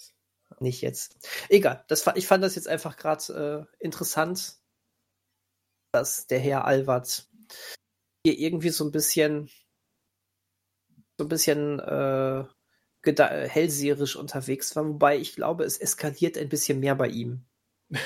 Vermutlich. Würde er als, fein, so einschätzen. er als feinfühliger Regisseur ähm, er ist da, glaube ich, eher, da, er hat, glaube ich, eher so den Michael Bay-Weg wahrscheinlich beschritten. Vermutlich. Eigentlich haben wir uns ja heute zusammengefunden, ähm, um so ein bisschen den Monat Revue zu pa passieren lassen. Denn äh, man glaubt es kaum, nächste Woche ist schon Dezember. Ach du Scheiße. Ach du Scheiße, ja allerdings. Ach, ach du Scheiße. Scheiße. Moment, wir müssen mal, wir müssen mal ein bisschen timey-wimey-mäßig wieder was machen, weil genau genommen ist schon diese Woche ja Dezember. Haha. Ja, je, je nachdem, wann die das anklicken. Die haben, glaube ich, noch so ein Mini-Fenster von, ja, es wird meistens am Abend veröffentlicht, so von so vier Stunden, ähm, dass sie noch den Letz-, die letzten Stunden November mitkriegen. Ja, dann, dann mach schnell. Dann mal schnell. Ansonsten, ja, willkommen im Dezember, willkommen im Advent. Wow. Wow. Boah, dann, ja. ich, dann, dann ist ja schon mein erstes Türchen aufgemacht worden. Sehr schön. Richtig. so ist es. Und wir dachten uns, ähm, so zum, zum letzten Podcast im Monat wollen wir uns mal angewöhnen, mal zurückzuschauen, was sich so den Monat über ähm, entwickelt hat. Falls sich denn was entwickelt hat. Falls sich was entwickelt hat. So ähm, Entwicklung der, der Filmbranche, irgendwelche interessanten Ankündigungen, die es gegeben hat und dann natürlich auch so ein paar persönliche Sachen, Neuentdeckungen, coole Sachen, die wir gesehen haben. Irgendwie so. So ein bisschen halt, das war der November in diesem Fall, der November 2020. Bereits gesehen, der Monatsrückblick. So ungefähr. Bin ich mit einverstanden. Bist du mit einverstanden? Boah, ich wusste ja von nichts. Bin ich mit Doch, einverstanden. nein. Was erzählst du eigentlich? ich weiß, weiß nie von Jetzt lässt du mich so ich- aussehen, als würde ich, als würde ich meine Kollegen hier wieder mit spontanen Themen überrumpeln und sie dumm dastehen lassen. Ja, und, und, und hier während der Podcastaufnahme dann so tun, als wäre das alles lange geplant. Hm? Mhm. Ja, ja. Mhm. Das, das war, das war, war es sogar. Es war sogar mehr ähm, die Idee von dir und Manuel. Machen wir weiter. Worum geht's? Worum geht's? Ja, ähm, wie gesagt, die, die entscheidenden, größeren, interessantesten ähm, Film- oder Serien-News oder Entwicklungen ähm, im November. Und ich würde sagen, der November stand leider ähm, immer noch unter, unter den Zeichen von Corona und dem zweiten Lockdown. Bäh. Bäh, ja. Wir haben uns eigentlich einen, einen schlechten Monat ausgesucht, um sowas zu starten, aber äh, wer weiß, wie lange wir noch warten müssen mit sowas. Von daher Ach, muss das wobei jetzt ich, mal fand, sein. wobei ich tatsächlich fand, dass äh, es durchaus äh, im News-Bereich einiges gegeben hat, was da so gebrodelt hat. Bestimmt, ja. Ähm, aber auch natürlich so ein paar News von entweder verspäteten Kinostarts, gar keinen Kinostarts, teilweise auch im Kino und teilweise direkt auf VOD, wie im Fall äh, von Wonder Woman, zumindest in den USA. Genau, bei, de, Ein, bei ein dem Film, der jetzt ähm, zum Beispiel in Deutschland oder auch Österreich ähm, kurz nach, vor 23 oder 25. um Weihnachten rum ähm, Mhm. doch noch ins Kino kommen soll. Stand Dre- heute. 23. genau, halte ich für hochgradig äh, optimistisch. Ja, ich auch. Und Ähm. aber und wenn das nicht passiert, dann meinst, meinst Ja. du, den setzt man uns Ende Januar, Anfang Februar noch mal ins Kino? Hm. Wenn ihn die USA schon auf auf ähm, HBO Max gesehen hat? Also als erst nur diese HBO Max News kam vor ein paar Tagen, glaube ich, habe ich eigentlich gesagt, wir sehen ihn auf Sky. Punkt. Ähm, ich, ich, ich, ich weiß nicht, ob das jetzt einfach der letzte Versuch von Warner ist. Ich meine, als die News, ähm, also sta stand jetzt, um das mal kurz zeitlich einzuordnen, jetzt gerade diskutieren die Minister noch äh, darüber, wie es weitergehen soll. Ähm, aber es ist ja eigentlich schon mehr oder weniger durchgesickert und als beschlossen gekennzeichnet, dass der Lockdown bis zum 20.12. definitiv weitergeht und Kontaktbeschränkungen ja wahrscheinlich noch bis in Januar, wenn wir mal von dieser mehr oder weniger sinnvollen Weihnachtspause dann äh, absehen. Ja. Ähm, ich glaube auch nicht, ich glaube aber auch nicht, dass diese Weihnachtspause für, für, ähm, für Kinos gelten oder sowas. Und ich glaube auch nicht, dass am 20.12. Äh, die Kinos wieder aufmachen und am 21.12. Ich glaube, die werden in diesem Jahr überhaupt nicht mehr aufmachen. Das ist jetzt Glauben. Stand jetzt wäre ja dann der 20.12. wäre äh, bis dahin geht der Lockdown, dann hätte Wonder Woman natürlich ja noch, äh, jetzt wäre ja, würden die die Türen ja sicher gerade geöffnet haben für Wonder Woman. Ich glaube es aber nicht. Ich glaube da einfach noch nicht dran. Wenn es doch Ich so kommt, wenn es doch so kommt, sagt mir gerne, ich habe mich geirrt. Ähm, aber ja, du, ich weiß nicht, ich weiß nicht, ob sie dann diesen Film hier in Deutschland oder auch in den anderen Ländern, wo er nicht äh, laufen kann, dann einfach noch weiter nach hinten verschieben. Ähm, hat früher ja auch keinem was ausgemacht, wenn man so einen Film erst ein Jahr später mal nach Deutschland kam, aber die Zeiten sind andere. Ja, Ähm, ein Jahr ist nicht mehr machbar, aber so zwei, drei, vier Monate gibt's ähm, bei manchen Filmen immer noch. Aber nicht bei diesen großen Blockbustern. Nee, aber wel welcher war das nicht? Also zumindest letztes Jahr, weil dieses Jahr kann man ja nicht als normales Jahr bezeichnen, aber war nicht der, der letztes Jahr mindestens einer, ein Disney-Film oder zumindest ein Pixar-Film ähm, drei, vier Monate später? Ich weiß gerade nicht Okay. mehr welcher. Das stimmt. Bei den Disney-Animationsfilmen und bei den Pixar-Filmen, da ist das tatsächlich immer noch gang, gang und gäbe. Das stimmt. Das stimmt. Ähm, da laufen die, die, da laufen die häufig im Sommer an, bei uns jetzt im Herbst. Genau, mhm. irgendwie so. Mhm. Toy Story 4 müsste es, glaube ich, zuletzt gewesen sein. Klingt Der richtig. hatte auch ein paar Monate. Ja, ja gut, das hast recht. Aber da, davon ab fällt mir, glaube ich, nichts mehr ein. So gerade diese großen Superheldenfilme, die müssen irgendwie getaktet sein. Die müssen auf den Punkt gleich starten, mehr oder weniger. Lass mal einen Tag dazwischen sein oder so. Hm. Mein, was, was mein, ich aber mein, auch dafür, dass man sich ja heutzutage auch online international so gut verständigen kann und sieht, was eben in anderen Ländern gezeigt wird, ähm, ist es eigentlich nur richtig. Mhm. Und es und ähm, damit verkürzt man auch die Möglichkeiten, dass Piraterie um sich greift oder richtig. schmackhaft gemacht wird. Das wird ja alles dafür sprechen, diesen Film rauszuhauen. Eigentlich schon, weil äh, nichts spielt Piraterie mehr in die Karten als ein offizieller Start beim Streaming-Service. Richtig. Ja. Ist leider so. Ich denke auch, wir werden Wonder Woman schön in der Weihnachtszeit auf der heimischen Couch erleben. Aber noch, also vielleicht habe ich gepennt, aber noch ist mir nicht, ich habe noch kein offizielles Statement bekommen, dass das wirklich so konkret, dass die Verbindung Warner, HBO und Sky wirklich so konkret verläuft. Ähm, nein, also äh, es ist, es, äh, ja, es, es ist nur relativ, ähm, es ist nicht unwahrscheinlich, sagen wir so. Ähm, Hexen, Hexen kam ja auch direkt auf Sky Cinema, ne? Nachdem man drei Tage im Kino lief, dann war der Lockdown und ich glaube, dann hat es einen Tag gedauert, dann war er auf Sky Cinema. Ähm, HBO, ähm, ja, Sky ist das große deutsche Zuhause von HBO, ja. von HBO-Serien. Ähm, die verstehen sich schon. Ich könnte mir aber vielleicht auch vorstellen, dass so ein Wonder Woman dann genauso wie es mit den ganzen Filmen im Frühjahr gemacht worden ist, ähm, einfach für 15 Euro bei Amazon landet oder sowas. Also 15 Euro zum Ausleihen, wohlgemerkt, nicht zum Kaufen. Hm. Hm. Ja, wir, wir werden es erleben. Vermutlich. Ja, du, die werden auch tausend Möglichkeiten gerade in Betracht ziehen und äh, werden bei keiner groß glücklich werden. Das äh, ist so. Das ist so, ja. Und das, was hier die Wonder Woman Regisseurin gesagt hat, von wegen, ähm, nein, sie besteht auf einen Kino-Release des Films. Ja, ich glaube nicht, dass sie da für die ganze Welt gesprochen hat. Nee, kann sie erstens gar nicht. Und äh, ja, Zweitens, ähm, worauf wollte ich jetzt? Habe ich meinen eigenen Faden verloren.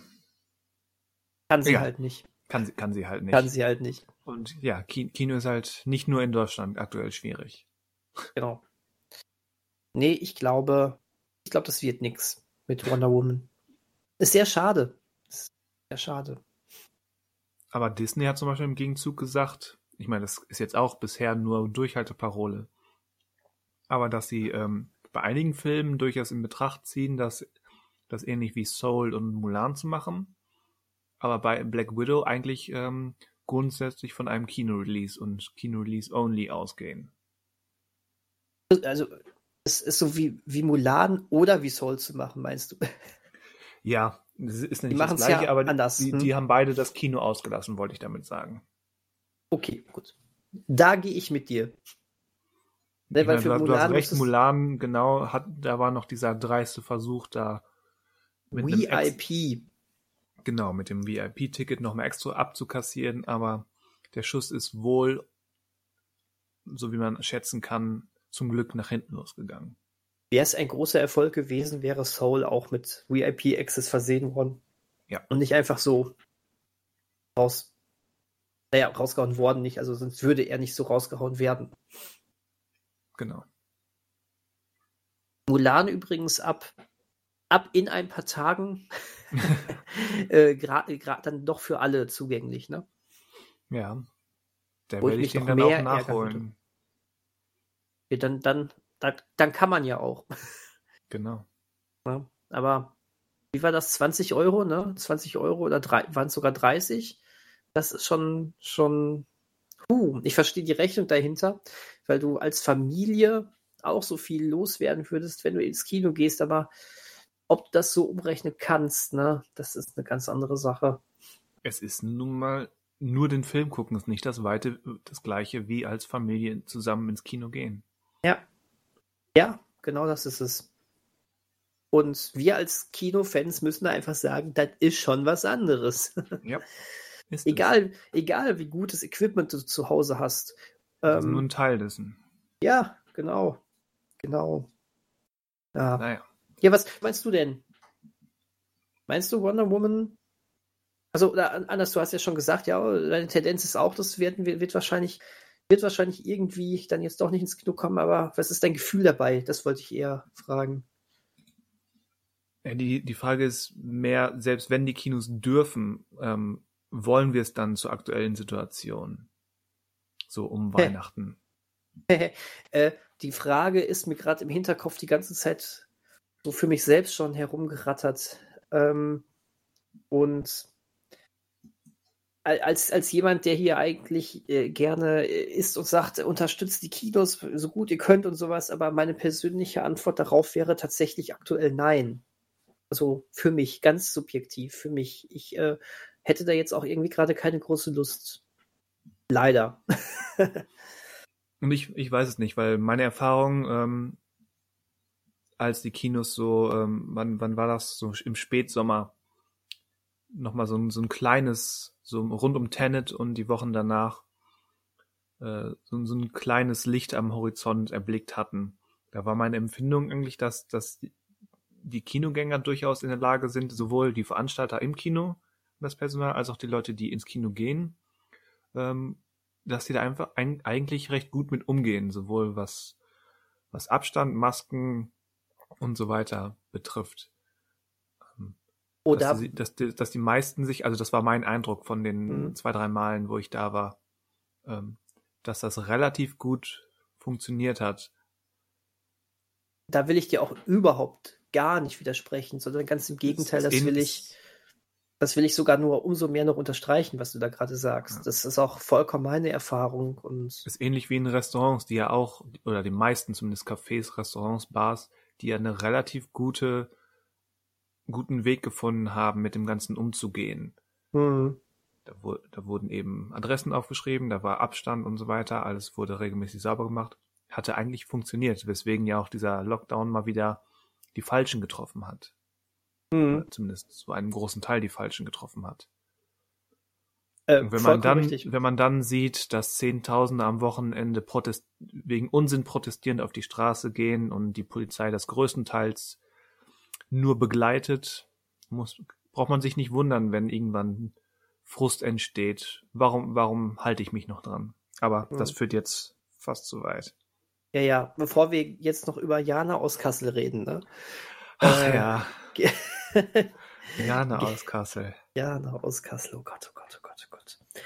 Aber nein, hier, hier in, dem, in dem Falle möchte ich auch unbedingt sagen, es liegt nicht daran, dass ich mich in einem Kino aktuell besonders unsicher fühlen würde. Ich hatte total tolle Erlebnisse während, äh, während der äh, Zeit, wo die Kinos während der Pandemie geöffnet waren. Ich meine, wir beide haben ja auch das ein oder andere Mal dann noch das Kultkino moderieren dürfen.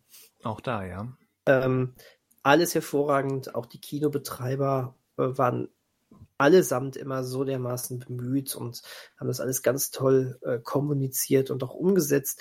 Aber ich weiß auch gerade gar nicht, jetzt wo das gerade alles eine sehr dramatische äh, Zuspitzung wieder hat, ob ich überhaupt so psychisch jetzt gerade groß äh, wo sein möchte, wo mehrere Leute sind, verstehst du? Das ist eine ganz subjektive Geschichte einfach. Das hat nichts damit zu tun, dass es generell nicht eigentlich ja, eine sehr sichere Angelegenheit ist. Auch das kann ich verstehen. Hm. Kommen wieder schönere Zeiten. Tja. Wollen wir denn vielleicht, oder gab es ein paar Sachen, die sich so in den letzten vier Wochen entwickelt haben, wo du gesagt hast, hey, das ist cool, das lässt mich optimistisch und mit freudiger Erwartung auf die Zukunft blicken? Ja. Ja. Ja, ja. Die gab auf es. Fall. Gut. Ja, die Beim nächsten es. Mal sprechen wir darüber. Gut. Heute bleiben wir depressiv. Nein, äh, erzähl uns davon oder mir. Ja, komm. Ähm, es gibt so, so eine Handvoll News, die sind einfach prädestiniert dafür, dass ich darauf angesprungen bin. Oder zumindest darauf, jetzt darauf anspringen muss. Ähm, also, äh, ich muss hier zum Beispiel einfach erwähnen, dass äh, es wohl ein Darkwing Duck Reboot geben soll für Disney Plus. Aha, ich habe davon gehört. ähm, das ist cool. Das ist, äh, das freut mich sehr. Ich habe nur eine große Angst dabei. Ähm, bevor wir zu dieser Angst kommen, Darkwing Duck, äh, kennt ihr das? Kennst du das, Christian? Was ist Darkwing Duck? Kennt man das noch? äh, wer es nicht kennt und Disney Plus hat, sollte auf die alte Darkwing Duck Serie mal klicken, ähm, wobei ich nicht weiß, wie das heute wirkt. Also wir Kinder der 90er, ach, jetzt sind wir schon wieder beim Thema Nostalgie. Ja, und da hatte ich da nicht von, von meinen da, Versuchen mit Darkwing Duck gesprochen. Mh, richtig das hat ja aus heutiger Sicht nicht mehr so gefallen. Nee. ähm, aber damals war es toll. Also ich, äh, das war so eine meiner Lieblingsserien, die ich damals geguckt habe. Und ja.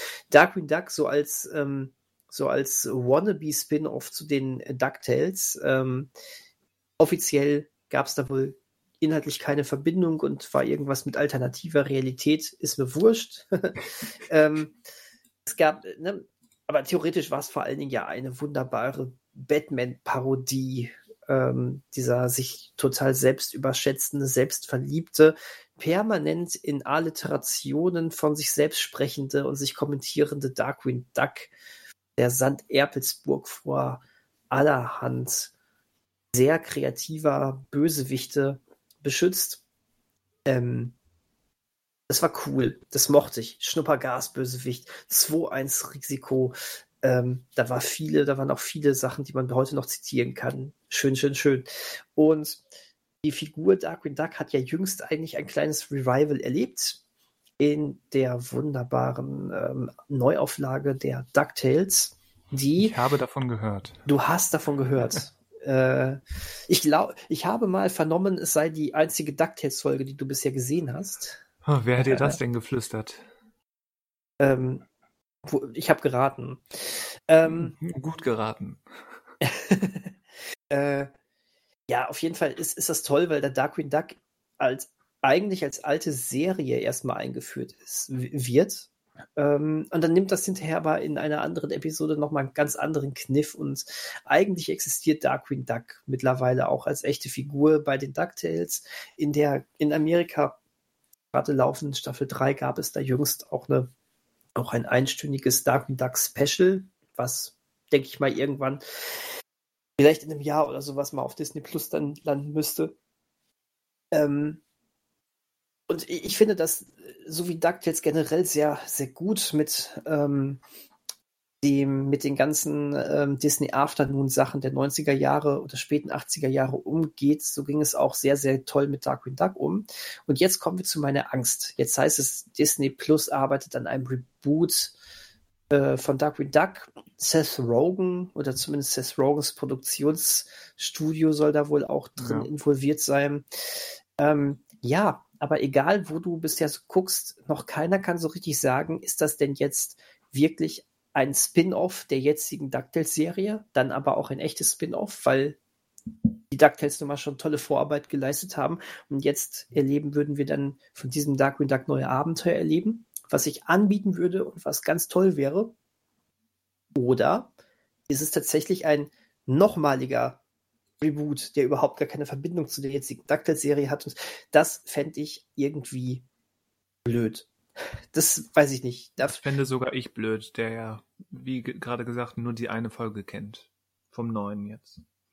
Ähm, da wird einfach was ganz Tolles liegen gelassen, genau. finde ich. Und ähm, nun kenne ich noch nicht dieses äh, Dark Queen Special von Staffel 3 der DuckTales. Ich warte da brav, bis das dann noch in Deutschland erschienen ist. Aber ähm, ich glaube auch eher, so was ich aber so, so gehört habe, dass das eher noch ähm, die Qualität dieser ersten Darkwing Duck Folge bestätigt hat und ja, mein Gott, bitte, bitte baut da drauf auf. Wenn das, wenn das gemacht ist, dann äh, bin ich jetzt schon äh, total hebelig, das mal zu sehen. Ja, wenn das, wie gesagt, komplett links liegen gelassen wird und einfach ein vollständig für sich stehendes andere, neues, neuer Reboot ist, dann heißt es, dann haben wir irgendwie die alte DuckTales-Serie auf Disney Plus mittlerweile. Wir haben die DuckTales 2017 äh, bis heute äh, bei Disney Plus, wo es Darkwing Duck gibt. Und dann haben wir noch mal eine neue Darkwing Duck-Serie. Und das muss nicht bei aller Liebe.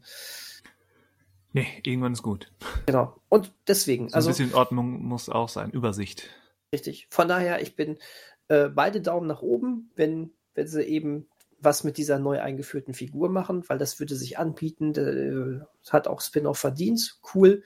Aber, na, bitte nichts nochmal Neues. Dann würde aus diesem, ähm, da bin ich, äh, das, das, das, das äh, ist toll, da freue ich mich drüber, wäre ich ganz schnell weg von, ach, scheiße.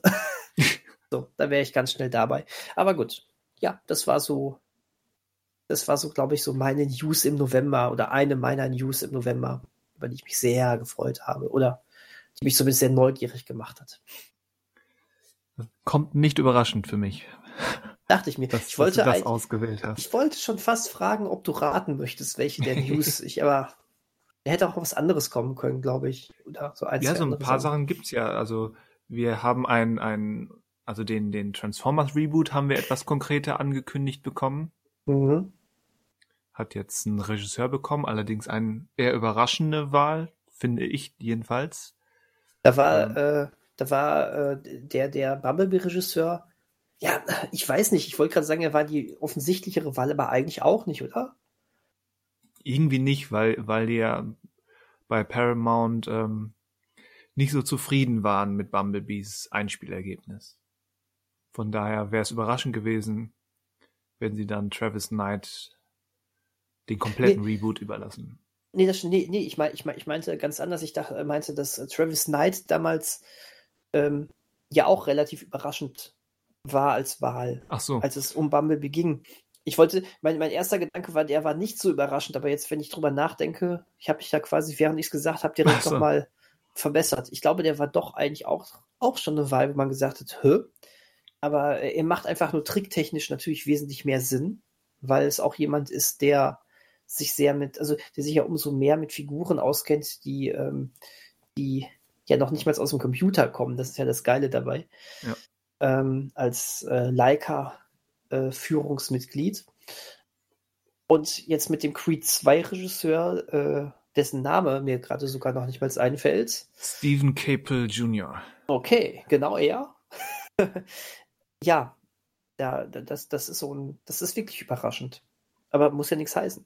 Muss nichts heißen. Ich, ich habe Creed 2 neulich erst das erste Mal gesehen und fand den schon äh, bedenklich schwächer als den ersten Creed, den ich erstaunlich mochte. Ich kenne nur den ersten Creed. Ich habe ähm, mich hat die Thematik nie so sehr gereizt, dass ich mir den zweiten angeguckt habe, nachdem es hieß, dass er so viel schwächer gewesen sein soll. Mhm. Also er ist nicht Deswegen, katastrophal schlecht, aber er ist halt die die Boxszenen sind sind flacher, nicht so nicht so aufregend. Die Figuren sind ja im Prinzip fast, fast jede positiven Aspekt, den du beim ersten Creed hattest, dass er eben gute Figuren hatte, clever mit der, ich sag mal, Rocky-Mythologie umgegangen ist, dass er stark inszeniert ist und wirklich mitreißt emotional und, und in den Action-Szenen, den Box-Szenen. All das hat jetzt Creed 2, wie gesagt, nicht total schlecht gemacht, aber merklich simplifiziert und verflacht. Gab es denn den Moment während deiner Creed 2 Sichtung, wo du dachtest, boah, ja, der Typ kann Transformers? ähm, da, da wusste ich noch nichts von dieser News, als ich den gesehen hatte. Der hätte ja trotzdem so bei dir kommen können. So, oh ja, nee, oh, an, an Transformers dachte ich nicht. Ganz, ganz ehrlich, ich dachte, also natürlich dachte ich an die Regie, gerade, gerade weil eben dieser Unterschied zu, ähm, wie heißt er? Mein Gott. Von Teil 1, der Black Panther Regisseur. Äh, hä? Mhm. Meine Güte. Das, das, ist, die, das ist jetzt die bekannte BG-Methodenpause. Das ist, ist äh, schlimm. Man, man, ist nicht vorbereitet und muss gucken. Ryan Kugler. Ryan Kugler, meine Güte. Den hätte ich nicht mehr auf dem Schirm gehabt. Also ich ja. wusste, dass. Jetzt muss ich wieder das Geräusch machen. So. Jedenfalls gerade durch durch eben diesen diesen implizierten Vergleich mit dem, was hat Ryan Kugler eigentlich richtig gemacht und was fehlt hier, habe ich natürlich über die Regie nachgedacht, aber würde man Creed 2 neutral bewerten, ähm, ist es eher ein Film, wo man sich fragt, wurde der überhaupt von jemandem inszeniert? Hm. Okay. weil es halt so gefühlt ohne, ohne, ohne was eigenes ist. Es ist relativ solide heruntergekurbelt. Mhm. Also es ist ein Film, der funktioniert, aber er hat halt nichts Besonderes, keinen erkennbaren Stil, keine irgendwie Finessen in der Darstellungsweise oder so.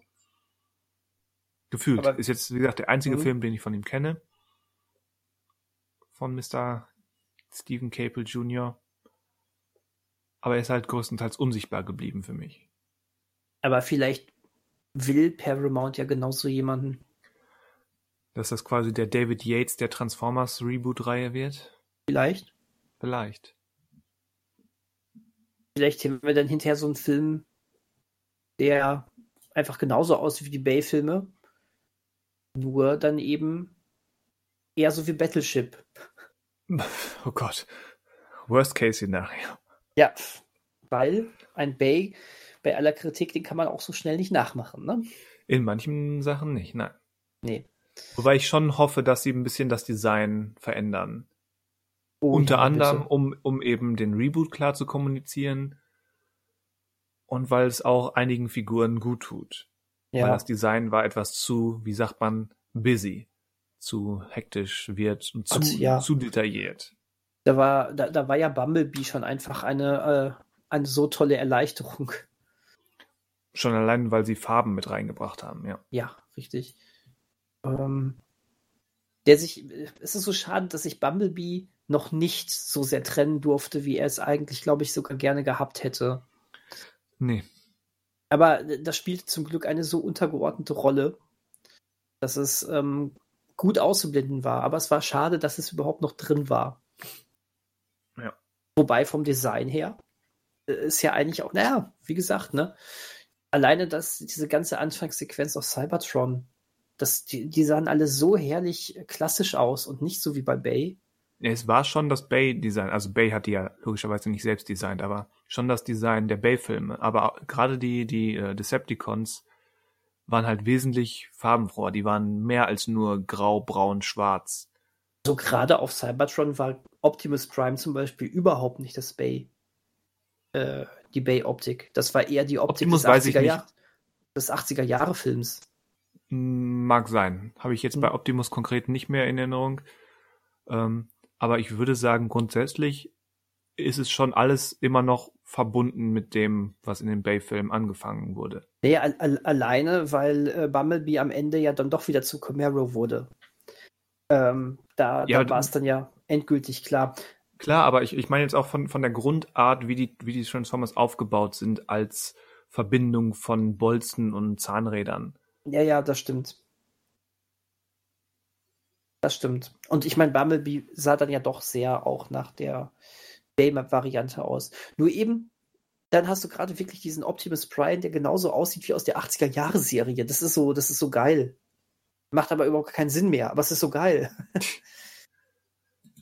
Ja, da, merkst du einfach, da merkst du einfach den Wunsch, wir wollen hier einfach nur einen guten Film erzählen. Ja. Äh, und ja, wir packen, wir packen dann vom unseretwegen dann hier die paar, paar Verweise rein, aber guckt einfach den Film. so in der Art. Also das ist so das Gefühl, was ich, was ich dabei hatte. Tja. Ja. Aber was würdest du dir denn von so einem neuen Transformers überhaupt noch erhoffen, abseits von neuem, vom neuen Design? und entschlackten Design. Ich bin ja eigentlich außerhalb der Bay-Filme gar nicht so mit dem Franchise vertraut. Es war eine, obwohl ich eigentlich zu der Generation gehöre, habe ich als Kind nie viel, im Prinzip fast gar nicht Transformers geguckt und hatte nie ein Spielzeug. Von daher ähm, ist, all, ist im Prinzip alles, was ich über Transformers sagen kann, ähm, hat entweder mit Bay zu tun oder mit minimaler Recherche in Reaktion auf die Bay-Filme. Mhm. Ähm, was ich davon erhoffe, ist in erster Linie im Prinzip, wie du auch schon angedeutet hast, mehr die Richtung, die Bambi angedeutet hat, mehr vernünftigeres Storytelling für Kinder und junge Jugendliche, ähm, mehr Herz und Humor, aber ähm, was ja nicht heißt, dass es auf Kosten von Action und Spektakel gehen muss. Meinst du, Paramount würde einfach gerne so das Spektakel der Transformers-Filme mit dem Herzen von Bumblebee verbinden? Meinst du, das wäre so das, was die, was die erhoffen? Ich, der Zyniker in mir sagt, dass die in solchen Parametern gar nicht denken, sondern wieder irgendwelche äh, Marktforschungsunternehmen engagieren, die 200 ähm, Strommänner interviewen, die denen dann eine Idee geben, dass der Zuschauer an sich ja XYZ sehen möchte. Hm. Ich glaube, dein Zyniker hat auch gar nicht so Unrecht, leider. Tja. Also ich glaube nicht, dass, also zumindest die, die obersten Geldgeber. Ich glaube schon, je, je näher wir an, an die eigentliche Produktion gehen, desto mehr werden solche Fragen bezüglich Figuren, ähm, Perspektive, Thema, Emotionen und so weiter, desto wichtiger wird all das. Aber ich glaube, die erste Instanz, die das überhaupt entscheidet, die über Daumen hoch, Daumen runter bei Sachen, machen wir das jetzt und wie machen wir jetzt, die da oben sitzen, äh, für die dürfte das, zumindest ist das mein Gefühl, mein, mein Image mag es noch so subjektiv und falsch sein vom Filmbusiness, großen Studiofilmbusiness, äh, da mag das alles, ja, nur sekundäre mhm. Wichtigkeit erhalten. Mhm. Ja, ich wünschte, ich könnte dir aus vollstem Herzen widersprechen. Ich kann es nicht. Tja. Also, ich würde mich freuen, einen neuen Transformers-Film zu sehen, der genauso ist, wie du es gerade im besten Falle angesprochen hast familiengerecht, mit dem Herz am rechten Fleck, aber doch auch Abenteuer, bisschen Action. Ich glaube, das kann man gut machen. Der erste Transformers von Michael Bay hat ja durchaus gezeigt, dass es in so eine Richtung gehen kann, weil der hatte auch seine Bay-Schwierigkeiten, sogar, ja. oh, sogar große. Ich meine, ja. ich war damals schon, so sehr ich diesen Film heute auch wirklich noch gut finde, war ich auch schon damals so unglaublich schockiert, wie offen dafür die Armee geworben wurde und das in einem Jugendfilm. Au, wow, wow, wow, wow. Äh, du musst das machen, Sam. Du bist jetzt hier Soldat. Ja, ja. am Arsch. Ich, ich meine, die, die meisten Marvel-Filme kommen auch mit ähm, quasi, salopp gesagt, mit Empfehlung der Armee. Aber da ist irgendwie doch noch ein gefühlter Unterschied, wie, wie das Ganze eingebaut wird. Oh ja. Ich fand das so toll, dass ähm, dass Bumblebee oder im Film Bumblebee ähm, hier ihre äh, hier, da, da den von äh, hier, den, den Hauptcharakter dann einfach ähm, wie hieß sie nochmal? Wie ihre Figur hieß, weiß ich nicht. Die Schauspielerin heißt Haley Steinfeld. Genau, aber die Figur weißt du gerade auch nicht. Schade. Ist egal. Ja. Auf jeden Fall, das ist dann genau an der ähnlichen Stelle, wo sie dann ähm, eigentlich auch mit in die Action einsteigen möchte, wo es dann da einfach heißt, äh, nein, geht nicht, halte ich da raus und sie wird dann quasi noch von, von, von Bumblebee in so eine Mülltonne gesteckt, damit sie sich da raushält. Das ist äh, so eine Kleinigkeit gewesen, aber mit einer so großen Aussage, wenn du das vergleichst mit dem, was da im ersten Teil gemacht wurde, wo, wo eben Sam Witwicky, ne, von Shia, die Shia LaBeouf-Figur, äh, die eher in einer ähnlichen, eigentlich genau in der gleichen Position war und wo es hieß, du bist jetzt Soldat und äh, misch dich hier ein, ne? Ja. Ähm, er ist ja ah. sogar die entscheidende Instanz, die dann mit diesem Allspark rumhantiert. Ja, richtig. Nun ja. Nun ja. Ist, ist ja nicht der einzige quasi Reboot. Ein neuer Predator soll ja auch kommen, wie wir jüngst erfahren haben. Huhuhu. Mhm. Ja, was war deine Reaktion, als du es gehört hast? Ich habe mit den Schultern gezuckt. Hm, Schulterzucken nicht so direkt. Ähm, was, was mehr daran liegt, dass Dan Trachtenberg, der Regisseur, ähm, schon mindestens einen guten Film gemacht hat. Nämlich ähm, Clover... Nein, ähm, mein Gott. 13, Wie ist er denn? Clo Cloverfield? Nee, 13th Lane Cloverfield, oder? Ja, irgendwie Cloverfield Lane. Meine Güte, haben wir es heute aber auch wieder mit den Titeln. du meinst das Cloverfield Paradox, sag's doch. Nein, eben nicht. ich weiß. Eben nicht 10 Cloverfield Lane. Ach, es war 10, okay. Warum habe ich ein 13 im Kopf? Weil die 13 eine ominösere Zahl ist. Ja, wahrscheinlich. Ja. Also den In anderen guten Cloverfield äh, neben Cloverfield. Ja, ich würde sogar sagen, der bessere. Ja, gehe ich mit dir. Und des, deswegen war es eben mehr als ein Schulterzucken. Aber generell war ich schon nah dran an einem Schulterzucken, weil ich nicht unbedingt weiß, warum wir das Ganze nochmal versuchen müssen. Damit es nochmal scheitern kann? Tja. Also, was sagst du denn zu dem Shane Black-Versuch damals? Äh, der war nicht gut. ja, ja, besser hätte ich das nicht sagen können. ich war, ähm, ich war sogar fast schon schockiert, weil ich äh, Shane Black sehr, sehr mag. Ja, also hätte ich ihn in de, ihm in diesen Dimensionen auch nicht zugetraut. Der war, der, der war alleine schon am Anfang so scheiße geschnitten. Ähm, aber ich glaube, da ist auch wieder ganz viel schief gelaufen. Also, äh, das war auch irgendwie spürbar. Da, äh, da war irgendwie, da, da, da, war, da, da lief nichts rund. Es kann mir keiner sagen, dass da was rund lief. Nee, irgendwie bei nicht. der Produktion. Nee. Und vor allem, ich, ich habe es bei uns im Forum auch angedeutet, als es hieß, Shane Black macht einen Predator, da sind ja schon so ein bisschen, oder ist die innere Vorstellung losgegangen, weil Shane Black ja so ein paar Sachen hat, die immer wieder auftauchen. Mhm. Unter anderem eben so eine Weihnachts- und Winter-Thematik ähm, oder Bildsprache. Ja, stimmt. Und das hätte ich mir schon sehr gut vorstellen könnte, wenn es dann eben so in der Vorweihnachtszeit durch so eine verschlafene amerikanische Vorstadt und dann würde der Predator darum. Mhm. Aber dann ist es ganz anders geworden. Also bis auf ein, zwei flotte Sprüche und vielleicht so ein, zwei Musikeinspieler, an die ich jetzt aber auch größtenteils vergessen habe, nur nenne, weil ich glaube, dass sie da waren, Mhm. ähm, müssen mir den Film zeigen und ich hätte irgendwie vergessen, dass das ein Shane Black Film ist. Ich würde es nicht erkennen. Nee, ist so. Ich glaube auch, ich, ich glaube, bei, bei mir hat es manchmal, ähm, hat es manchmal so, so, ich hatte so Shane Black-Momente wegen dieser Gruppe, wegen dieser Truppe, die da drin war. Die fand ich allerdings hochgradig unsympathisch.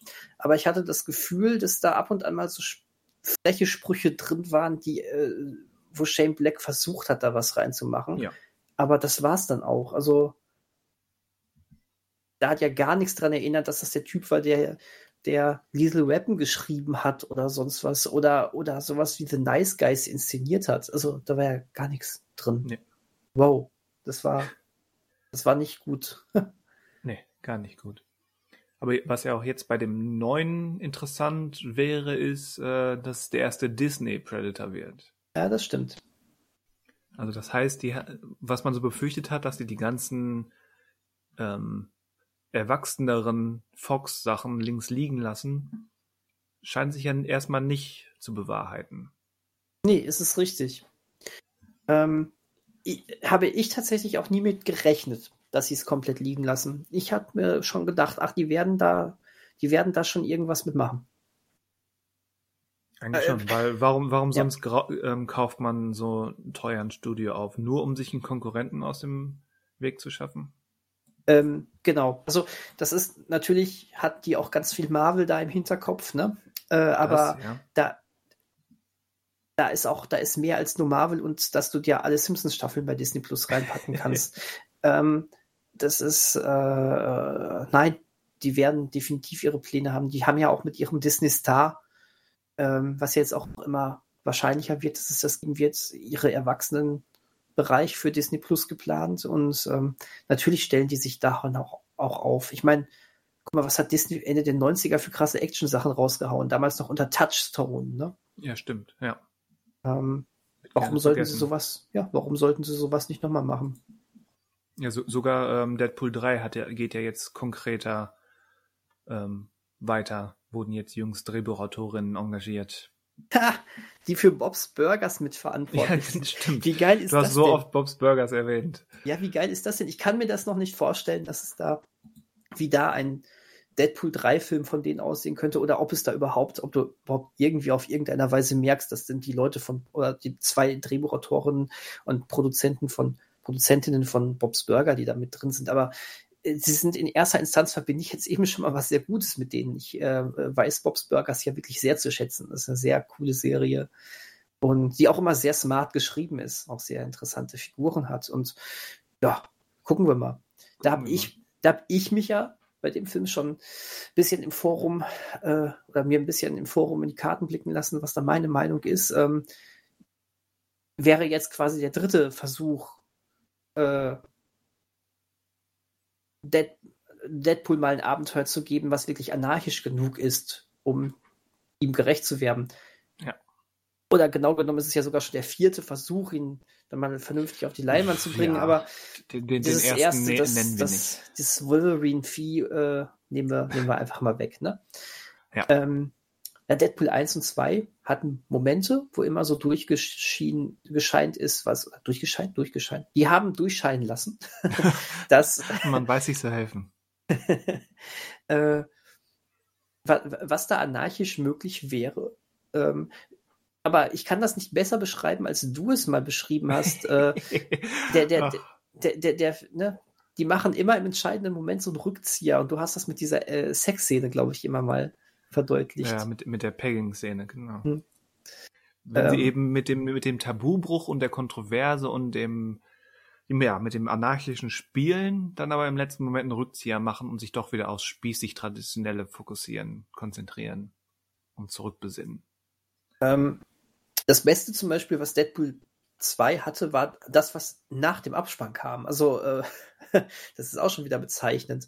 Ähm, wo, wo er dann auch mal, wo ähm, er dann wirklich in so einem kleinen Mini, Mini, Mini-Abenteuer dann doch nochmal die Sau rauslassen darf und einfach mal die gesamte Filmografie von Ryan Reynolds zerschießt und ihn vor schlechten Entscheidungen bewahrt. Ne? Aber das traut man sich dann irgendwie immer nur so als Gag am Ende. Ja. Ähm, guck mal, was er für ein Schabernack noch mit dieser Zeitreisetechnik anfangen könnte. Und, äh, ne, und dann siehst du ja irgendwie Ryan Reynolds das Green Lantern Drehbuch liest und sagt, das wird sicherlich toll und dann wird ihm im Kopf geschossen von, von Deadpool und sowas. Ja, aber das ist aber Deadpool. Davon müsste es ja viel, viel mehr geben. Stattdessen verfangen sich diese beiden Filme und der zweite sogar noch mehr in so einer komplett klassischen und ja irgendwie sogar auch ernsten Dramaturgie. Ja. Und ähm, das, das fand ich immer, das hat immer dieser Figur und da muss man ja sagen, sie ist ja wahnsinnig gut von Ryan Gos äh, Ryan Gosling. Gosling Ryan. Ja. ich bin hier noch auf der Shane Black Seite. Wo steht, dass er mit Ryan Gosling was gedreht hat? Sorry. Äh, mit, also Ryan Reynolds ist ja, macht das ja super. Der ist ja Deadpool. Das ist, das, das ist eine tolle Sache. Da, das stimmt ja alles. Der Look stimmt. Also, und, ja. ähm, aber, aber da, da sind immer noch diese Ketten klassischer Dramaturgie, die, die ihn wie so einen, so, einen, so einen spielfreudigen Hund immer noch so anketten. Er, er, er darf einfach nicht. Er würde so gerne zum Ball rennen, aber er, er hängt noch an seiner, er hängt noch an seiner Hunde, äh, Hundeleine. Das ist total doof. Ähm, ja, also, also gerade gra beim zweiten Teil hatte ich mitunter echt das Gefühl, so ein, so einfach nur einen okayen Superheldenfilm zu sehen hier von David Leach recht gut inszeniert, hatte ein paar gute Action-Szenen, aber ja. wow, aber der hat sich total irgendwann, irgendwann ging es gar nicht mehr um, um die große Fresse von Deadpool und äh, dann, dann warst du so ganz klassisch unterwegs, aber jetzt passt auch einfach nicht ah, zusammen, e ähnlich, nee, ähnlich wie bei nee, Abgeschnitten. Wo das Groteske ja. und das, das zu Ernsthafte sich im Weg hm. steht. Und, und, ne, aber das ist mir bei Deadpool und gerade Deadpool 2 dann eben noch, noch da ist es mir wirklich richtig ins Gesicht gesprungen, dass das, äh, was, was da eigentlich gerade versucht wird. Das ist irgendwie zum einen, zum einen vermitteln, guck mal, wie, wie krass wir sind und auf der anderen Seite komplett auf Nummer sicher dann doch irgendwie niemanden, niemanden verscheuchen wollen von den Zuschauern. Ja. Wir sind voll heftig und R-rated, aber eigentlich wollen wir doch, dass ihr alle hier seid und uns wir ja nicht zu weit gehen. Ah. Tja, ja. Ich, ich, ich, ich würde ich würd sagen, die Auswahl der Drehbuchautoren, Autorinnen hat noch, ähm, das ist, ne, das sagt noch nicht so viel aus, weil man weiß ja so gar nicht, in welchem Stil das jetzt weitergeht. Spannend wird halt auch, wer Regie führen könnte, ne? Ja, und ich glaube, daran, damit steht und fällt der Film. Ja, auch, ja, definitiv. Hast, Hast du denn eine spontane Idee? ah, wow. Äh, meine spontane Idee wäre ja Edgar Wright. Fast schon zu offensichtlich. Finde ich auch. Aber ähm, heißt nicht, dass es nicht reizvoll wäre. Tja. Mir fällt oh. nicht wirklich jemand ein. dem ich Okay. das kreative, gewitzte und anarchische zutraue und dann trotzdem so eine gewisse Krassheit. Weil die braucht es ja auch. Weswegen Mhm. zum Beispiel ein Michel Gondry durchfällt. Nee, klar. der der sicherlich stimmt. eine Menge Ideen hätte, ähm, Deadpool auf verrückte Reisen zu schicken. Mhm. Dem es dann aber, ja, eben in anderen Bereichen so an der Durchschlagskraft fehlt. Zumindest vermutlich. Mhm. Mal, mal rein bei Disney geblieben und im MCU könnte ich mir auch Taika Waititi ganz gut vorstellen. Schon, ja. Ja, durchaus. Klar, der ist bei Thor natürlich sehr familienfreundlich äh, geblieben, aber schon immerhin ziemlich abgespaced. und da könnte ich, ich könnte mir bei ihm auch vorstellen, dass er intelligent genug und gewitzt genug ist, äh, um da äh, sehr spannende Sachen rauszuzaubern. Ja. Könnte ich auch. Oder äh, Lee Whannell. da weiß ich nicht, ob der, also, ja, von dem hat man halt immer nur ernste Stoffe gesehen, ne? Ja, aber ich fand gerade ähm, Upgrade hatte auch so ein so ein unterschwellige Ironie und Biss. Hm, hm, Ich glaube, darauf kann man aufbauen. hm. Ja, äh, das also den ja, würde ich, wäre ich Kevin Feige, würde ich den zumindest mal zu einem Interview einladen. Mhm. Ja, hast du vollkommen recht. Also, wobei ich, äh, äh, der, der wäre ja mein Venom-Kandidat, wenn es bei Marvel wäre. Ja, aber Was aber, viel, was, was aber vielleicht nach Upgrade, der ja fast schon so ein Venom war, äh, auch wieder zu offensichtlich wäre. weiß nicht, damit erwarten wir erstmal Teil 2 von ähm, äh, Andy Serkis. Ma- Ja, doch, Andy Serkis erstmal ab. Ja, äh, Andy Serkis macht ja den zweiten, ne? Krass. Ja, ja. Habe ich gar nicht mehr auf dem Schirm gehabt. Der ist, glaube ich, auch schon gedreht, oder? Weiß ich nicht. Aber guck mal, das wär, wenn du mich jetzt gefragt hättest nach, äh, nach dem ersten Venom, wer sollte denn der Regisseur bei Teil 2 sein, wäre ich jetzt nicht auf Andy Serkis gekommen. das ist, äh, und, und so haben wir dann wahrscheinlich hinterher als Deadpool 3 Regisseur, äh, was weiß ich. Jetzt fällt mir kein 15 Name ein. Äh, äh, Ja. John Favreau. Nein, boah, das ist, das ist gemein. Den finde ich gar nicht so 0815. Den finde ich nämlich manchmal gut und manchmal schlecht, aber nicht 0815. Ja, so ungefähr. Ähm, Nun ja. Wir werden es genau. erleben. Und dann vielleicht abschließend für diesen Newsblog, zumindest von meiner Seite aus, ähm, gab es auch noch eine Highlight-News für mich. Ja, da warte ich auch schon die ganze Zeit drauf, Christian. weißt du, das war, hatte ich beim letzten Mal, als, als wir, ja, ich muss jetzt zugeben, wir haben wirklich vorbesprochen, dass wir dieses Thema machen, ne, um das hier jetzt auch mal zu sagen. Äh, Haha, da habe ich direkt, hab ich erwischt. ja, haha, da habe ich direkt erraten, was du für eine News nehmen werden würdest. Und ich warte jetzt die ganze Zeit, weißt du, dann kommst du hier mit so Nerd-News, die ich eigentlich alle hätte ansprechen können, ne? Ja, aber wir wollen ja so einen kleinen Überblick geben und nicht nur zwei Sachen ansprechen. nein, das du recht. Aber es war die Erwartungshaltung, immer dieses, Ja, siehst du? wann, wann kommt er? Wann kommt das? Wann kommt es? Ja. Oh, jetzt, jetzt, jetzt kommt er. Oh nee, deutlich cool. Oh, aber, aber jetzt, aber jetzt, aber jetzt, oh, Scorpion King. Ach nee, das hatten wir noch nicht. Aber ich, den Witz wollte ich auch gerade machen. Wann, wann spricht der Christian endlich über Scorpion King? Ja, damit ist alles gesagt über Scorpion King. Also was, Ja. was, äh, was, was gibt es denn, Christian? Es gibt mal wieder eine Stephen King-Verfilmung, zumindest ist eine geplant, nämlich äh, Das Mädchen, auch bekannt als The Girl Who Loved Tom Gordon. Und diese wird inszeniert von Regisseurin Lynn Ramsey. Und diese Kombination ist sensationell und sie ist doppelt sensationell, weil wir beide kurz bevor diese News durchgesickert ist, ähm, wirklich zwei Tage vorher, noch über genau dieses Projekt ohne Lynn Ramsey, aber einfach nur, dass dieses Buch ja mal verfilmt werden könnte, weil es interessant ist, ähm, hatten wir ge drüber gesprochen.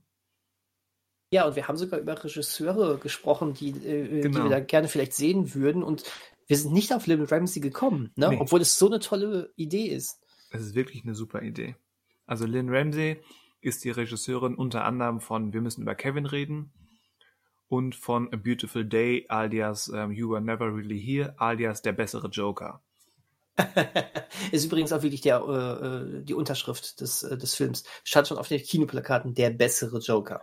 Ja, das ist das Problem ist, dass der Film vor Joker ersch erschienen ist. Ja, und trotzdem stand da drauf, der bessere Joker. Die wussten okay. das einfach schon. Die wussten, Die irgendwann wird es einen Joker geben, der sich an den orientiert und der wird nicht so gut sein wie das Original, also der bessere Joker. Ja. Wenn auch du bei Wikipedia eingibst, Phoenix. Was ja den, ganzen Vergleich erst so richtig interessant macht. Ja, und wie gesagt, das ist einfach eine perfekte Mischung, weil in das Mädchen geht es darum, ein junges Mädchen, tada, äh, verläuft Damit sich hätte ich im, nicht gerechnet. verläuft sich im Wald, so ganz klassisch. Ähm, natürlich ein Wald in Neuengland, in der Nähe von Maine, weil wie sollte es bei Stephen King anders sein? Passiert mir klassischerweise übrigens auch immer. Ja, auch ständig. Wie oft ich mich schon irgendwo ähm, zwischen Maine und, und New Jersey verlaufen habe. Unfassbar. Ja, fünf, fünfmal mindestens und ich lerne einfach. Ne? Also es nee. ist total. Boah. Ja, und so verbringt dieses Mädchen eben mit minimalstem Proviant so ein, zwei, drei Tage in der freien Natur um, und versucht einen Weg ja, zurück in die Zivilisation zu finden. Versucht mein Kopf, Entschuldigung, mein Kopf sagte gerade zurück in die Zukunft zu finden. Ähm, okay, typisch. Mein Gott, sche scheißen Nerdchen. Ja. Sie versucht zurück in die Zivilisation zu gelangen, versucht zu überleben und gleichzeitig ist da die immer deutlicher werdende Ahnung, dass sich irgendwas Großes, Böses, Gefährliches in ihrer Nähe auf sich hält. Äh, und das aufhält. bei King. Und das bei King. Der, der ja sonst nur ähm, Spaziergänge durch beschauliche Landschaften als Romanzen erzählt, ja. Ja, man nennt ihn auch den, ähm, das Vorbild für äh, Walking Simulator. Stephen King ist der Jane Austen des 20. Jahrhunderts, ja.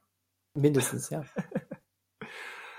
ja, und ähm, das, das Buch ist erstmal für King-Verhältnisse relativ kurz ähm, was es für eine Adaption erstmal besser gestaltet, aber gleichzeitig ist es eben so auf diese eine Figur und auf ihr Innenleben und ihre Psychologie zugeschnitten, dass es gleichzeitig schon wieder kompliziert, aber auch spannend kompliziert wird. Und Lynn Ramsey hat eben diesen speziellen Stil und diese Inszenierungskreativität und Inszenierungsgewalt, ähm, bei, durch die ich sehr gut mir vorstellen kann, wie sie dieses, diese Geschichte umsetzt. Also ich bin wirklich sehr, sehr gespannt darauf. Also ich kenne von ihr tatsächlich nur einen Film und der hat mich total umgehauen. Du kennst und nur das, Kevin. Ich kenne nur Kevin. Richtig. Ja. Ich kenne nur Kevin.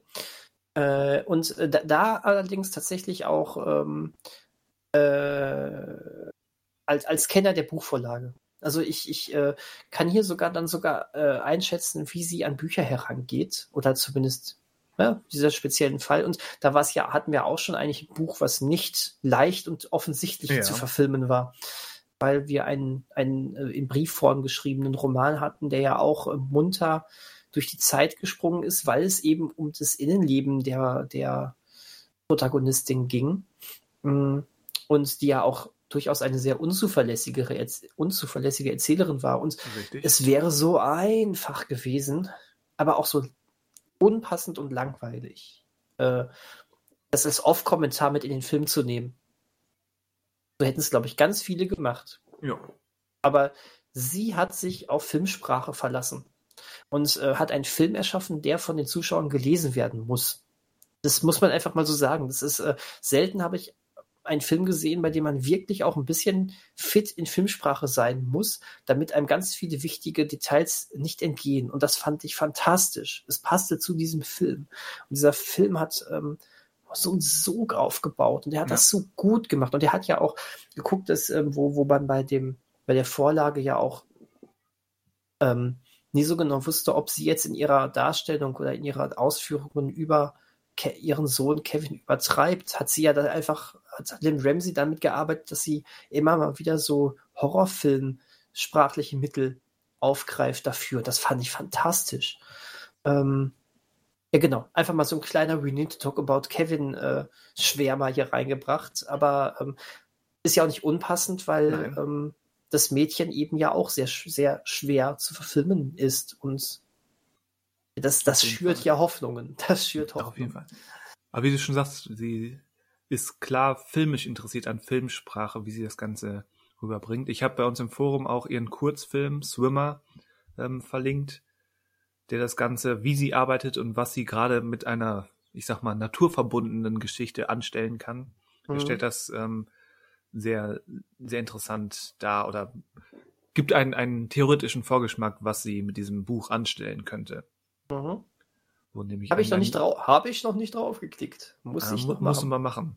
Wo Ja, nämlich ich- auch ein junger gerne. Mann ist, ist in wunderschönstem Schwarz-Weiß gedreht, wo ein junger Mann ähm, durch, die, durch eine britische Landschaft schwimmt und an den Ufern und im Wasser ähm, begegnen ihm so audiovisuelle Anreize. Und es ist quasi ein, ein, ja, ein, ein Schwimmzug entlang durch die britische Film- und Medienkultur die Okay. dann, die dann audiovisuell aufgegriffen und abstrahiert wird. Großartig. Mrs. Ramsey hat also offensichtlich so ein bisschen Ahnung von, von Film Auf jeden und Fall. Filmsprache. Und sie hat halt noch viel zu wenige Filme gemacht. Sie hat in, ich sag mal, von wann ist Morvan Keller? Ich glaube von 2001. Sagen wir mal, in 20 Jahren hat sie vier Filme gemacht. Vier Spielfilme.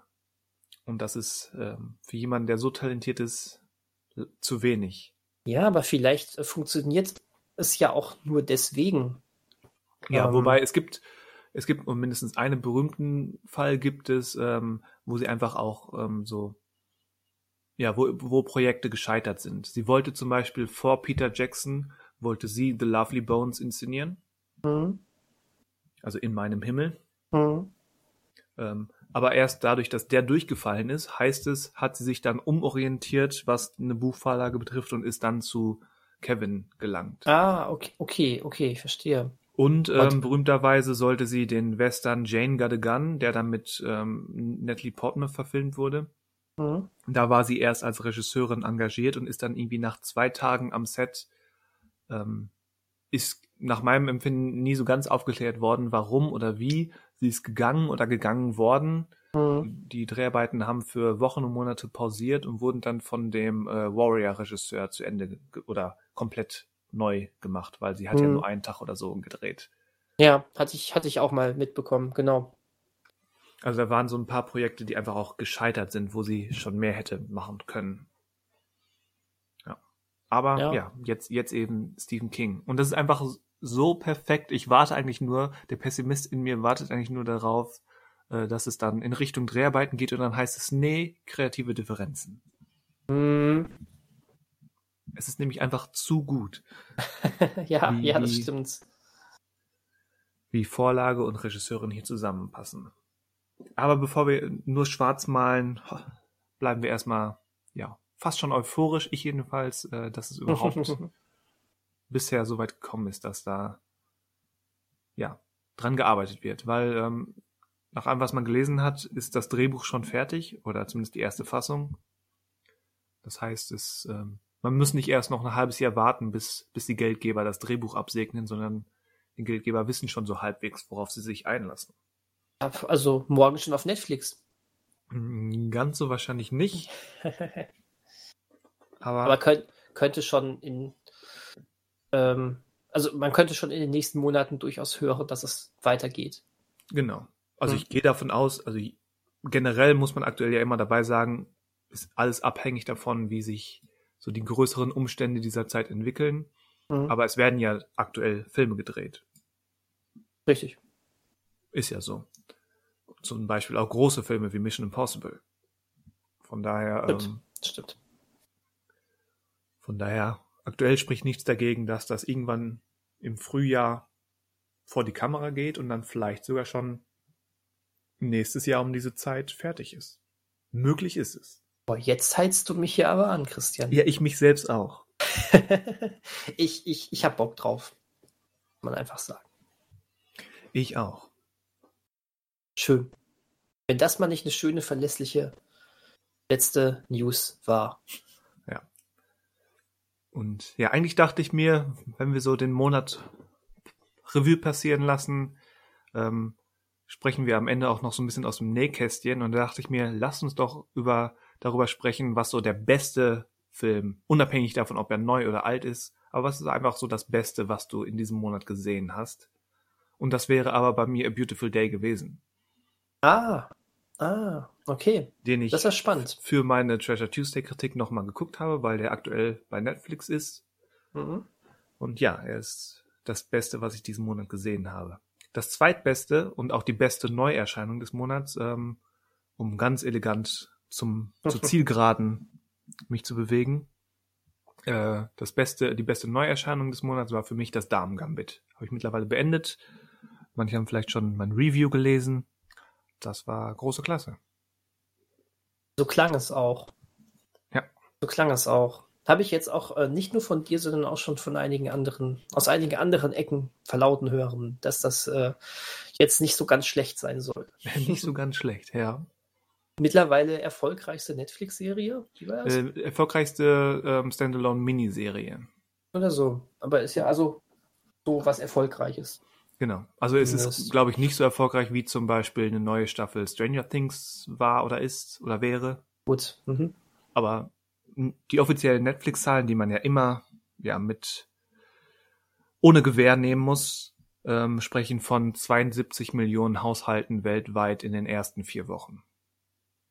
Ja, also wenn mir das mal mit irgendeinem Originalstoff gelingt, ja, ne? dann wäre ich jetzt, jetzt nicht so unzufrieden. Ne? Kann man mit leben, ne? Hätte Netflix mit Sicherheit auch nicht so gedacht, dass äh, mal eben so eine, so eine äh, Schachserie so einen großen Anklang findet, oder? Also ich hätte das nicht gedacht. Nicht. Ich hätte das nicht gedacht. Klar, man hat relativ früh, als das erschienen ist, dann gehört, äh, dass es die, dass die Qualität stimmen soll, aber das heißt ja dann auch nicht immer, dass es, äh, dass es direkt auch von der Masse so erkannt wird. Von dieser ominösen Masse. Oh, die also, ne? Masse, diese ja. ominöse Masse. Ne? Aber freut mich, dass das offensichtlich ähm, so eine breite Zustimmung gefunden hat. Schön. Ich habe selbst leider noch nicht geguckt übrigens. Das wird, glaube ich, noch für eine Weile bei Netflix zur Verfügung stehen. ja, heißen, wahrscheinlich, wahrscheinlich, wahrscheinlich. Ja, aber kennst du das nicht? Ähm, wenn sowas ganz neu erscheint, dann, dann gibt es genau diesen Augenblick, wo du es dann auch direkt dann guckst oder du schiebst es lange vor dir her. Ja, ich habe ich hab so auch ein, zwei Netflix-Serien, zum Beispiel äh, Alias Grace hat dieses Schicksal erfahren. Aber eigentlich, jedes Mal, wenn ich durchscrolle, denke ich mir, oh, eigentlich müsstest du mal bald mit Alias Grace anfangen. Aber bisher mhm. ist es immer noch nicht passiert. Ich, ähm, ich hatte letztens gedacht, boah, ich müsste Lost in Space mal wieder weiter gucken. Aber dann stand da, die letzte Staffel erscheint 2021 und dann dachte ich, nö. Weil wenn das ja die letzte Staffel wird, nächstes Jahr, dann gucke ich alles nochmal. Dann gucke ich nochmal die erste Staffel, die ich gesehen habe und da habe ich ja 20 neue Folgen. Ähnlich wie Dark, wo wir das ja auch beide nicht gemacht haben bisher.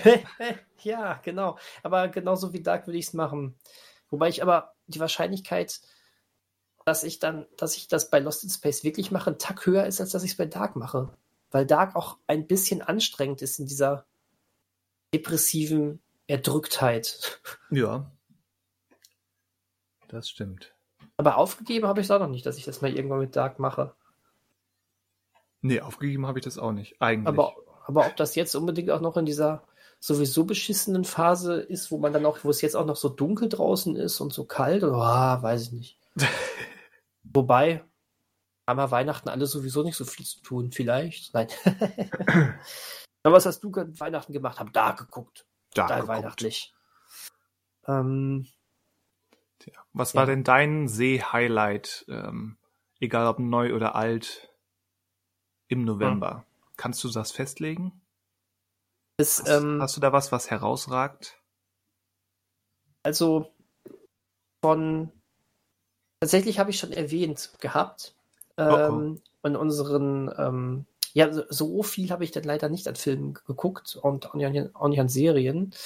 Ähm, aber ich glaube, das Beste, was, was mir jetzt spontan wirklich ähm, so im November als ähm, Schönstes in Erinnerung geblieben ist, das war die Melodie des Meeres, über die wir ja letzte okay. Woche im ja. Podcast schon, ähm, schon ausführlich gesprochen haben. Äh, der blieb. Der hat mich bewegt und auch audiovisuell sehr beeindruckt. Ähm, haben wir uns damals ja schon, aber wie gesagt, ausgetauscht. Äh, aber ansonsten etwas, was ich noch nicht erwähnt habe, wo ich aber auch noch gerade mittendrin stecke, weil das läuft auf Sky Ticket. Hm, also dementsprechend läuft es auf Sky, aber, äh, aber im, im Wochentakt, ich glaube, die hauen wöchentlich immer eine Doppelfolge raus. Und ähm, es ist jetzt ganz neu auf Deutsch. Es ist vor, glaube ich, vor zwei oder drei Monaten schon auf Englisch erschienen. Deswegen ist es ähm, so eine halbe Neuveröffentlichung jetzt des Novembers. Und zwar ist das eine HBO-Serie von J.J. Abrams und Jordan Peele. Ähm, Ach so. Es ist ähm, ähm, Lovecraft ähm, Country. Lovecraft Country, genau. Drei Folgen habe ich, also Stand jetzt sind vier Folgen erschienen, äh, drei Folgen habe ich geguckt. Und ähm, das finde ich auch gut. Ich habe, als das, als es auf Englisch anfing, da war ich noch bei Sky Ticket drin. Da habe ich die ersten vier oder fünf Folgen gesehen und dann lief mein Abo aus. Entsprechend ja. ist es dabei geblieben. Ah, ärgerlich. Dann bist du weiter als ich. Das ist ja auch spannend. Also, ich, ich könnte jetzt auch noch, äh, dementsprechend will ich mich jetzt auch noch zurückhalten mit äh, einem endgültigen Urteil. Aber die drei Folgen, die ich jetzt gesehen habe, die reichen aber schon, um zu sagen, dass es auf die, die, es ist definitiv eine sehr interessante Entdeckung, die ich da gemacht habe. Interessant auf jeden Fall. Und ähm, es sei hier zu erwähnen. aber ich bin halt noch mittendrin. Ja. Also ja, bei interessant gehe ich noch mit. Wobei sich die Serie, glaube ich, keinen Gefallen mit den ersten zehn Minuten tut, was so Erwartungshaltung betrifft das Intro der allerersten Folge. Mhm. Ist so eine Traumsequenz, wo es rund geht. Oh, oh, oh, ja, ja, ja. Ich, äh, ich erinnere mich. Und das nee. schürt, glaube ich, Erwartungen, ähm, ja, an denen die Serie nur scheitern kann. Oh, das stimmt, das stimmt. Nee, das, äh, das geht hier in eine ganz andere Richtung dann. ähm, ich, ähm, ich entdecke allerdings viel Jordan Peele da drin. Durchaus, ja. Hm. Ähm, also hier, hier sei da vielleicht einmal ganz kurz gesagt, äh, das ist eine Verfilmung des Romans Lovecraft Country. Ähm, das, das, ähm, ja, dieser Roman hatte damals so ein bisschen ähm, versucht, so die, die diese, äh, ja, die, die Geschichten oder die Mythen von Lovecraft zu nehmen und sie gleichzeitig ähm, dem Rassismus der 50er Jahre gegenüberzustellen, was ja insofern auch eine sehr spannende Sache ist, weil ja Lovecraft selbst, kenne mich nicht genug mit Lovecraft aus, aber ich sage einfach mal auch rassistisch, rassistisch, rassistische Züge hatte. Ist Nein, das, das ist Untertreibung des okay. Jahres. Okay. Er gut. war ein schreiender Rassist. ähm, er war ein ganz genau. furchtbarer Mensch. Okay. Sowas hatte ich jetzt gedacht. Deswegen ja. habe ich bewusst ähm, den Ball mal kurz an dich weitergespielt. Ähm, genau, das macht es halt wahnsinnig spannend, diese beiden Sachen zu verbinden. Und ähm, ja, das ist dann auch noch jemand wie Jordan Peele, der mit Get Out und Wir ja eben da ganz große Ausrufezeichen in dieser Thematik gesetzt hat. Ähm, das dann auch noch verfilmt. Äh, oder einer der Produ Produzenten dahinter ist, ist natürlich ähm, auch schon eine sehr spannende Geschichte. Und ja, die Folgen, die ich jetzt gesehen habe, also ich muss auch echt sagen, gerade in der ersten Folge zum Beispiel, der wahre Horror ist ja dieser Rassismus, den du da erlebst. Ja, also. Wow, wow, wow, wow. Das ist äh, aber heftig. Das ist eine Serie, die sehr daran interessiert ist, dass, dass jeder die, die ähm, eigene Metaph Metaphorik durchschaut, genau weiß. Mhm. Im Sinne von, womit wir wieder bei, beim Monströsen sind. Der Mensch ist das eigentliche Monster. Hm, ja, ja, ja, definitiv. Ähm, ich meine, selbst die übersinnlichen ähm, Aspekte haben ja mit dieser Thematik auch rein narrativ schon etwas zu tun. Ich denke jetzt so an Folge 3, wo es um ein Geisterhaus geht. Ich will jetzt nicht spoilern oder so. Da hat ja wirklich das Übersinnliche auch mit Rassismus zu tun, sogar im ja. extremsten Sinne. Ja. Äh, Wow, aber ich, tatsächlich gerade in dieser ersten Folge, wo das äh, Unheimliche oder das Übernatürliche eigentlich auch erst ganz am Ende dann halt sehr extrem zu tragen kommt, äh, also da brauchte es fast schon das gar nicht mehr. Ich fand das, was da äh, einfach nur so während so einer Art Roadtrip von ähm, den äh, farbigen Protagonisten äh, erlebt wurde an Rassismus. Wow, das war das war schon krass. Ja, also, diese, erste, diese erste Folge hat für mich den, die, den Umgang, die Wirkung und die Bedeutung des Green Books besser dargestellt als der Oscar-prämierte Film Green Book. Ah, ja, ich dachte auch tatsächlich an, an Green Book. Richtig. Ja, hast du gut gesagt. Weil der, der eine Protagonist, der Onkel, glaube ich, von dem Hauptdarsteller, Mhm. Ähm, der fährt ja durch die Gegend, um eben dieses Green Book, diesen Reiseführer, wo ist es für Afroamerikaner sicher hinzugehen ja. in Hotels und Bars. Ja, der führt den ja und testet dann eben so, ja, so, so ein Diner mal aus, ob mhm. man es da überleben kann als Afroamerikaner. Mhm. Stimmt, stimmt. Also ich finde, das macht diese Serie eben absolut toll. Also so Stand, das ich jetzt hatte und gerade auch äh, gerade eben diese erste Episode, dass ähm, ist nicht das sehr spürbar, also sehr sehr spüren lässt, wie krass, ähm, wie krass das ist, wie äh, wie gefährlich dieser dieser ekelerregende Rassismus war, da, also war, war verstehst was ich mal jetzt geschichtlich gesehen war, aber generell halt ist. Ja. Und was für Züge das angenommen hatte damals, die gesellschaftlich vollkommen akzeptiert waren und sogar zum guten Ton gehörten. True Story. Boah. Diese, diese Sundown-Städte gibt es mhm. zumindest auf dem Papier immer noch. Die gibt es immer noch? Auf dem Alter. Papier. Ja. Ja. Boah. Ey, da, da, auch, auch das, ne? Das war was für ein Terror. Also, nee, das hat mich, ähm, das hat mich schon auch, auch, auch aufgewühlt, wie du gerade merkst. das, mhm. äh, das ist, das ist schon Sollte krass. es auch. Mhm. Ähm, ja, genau.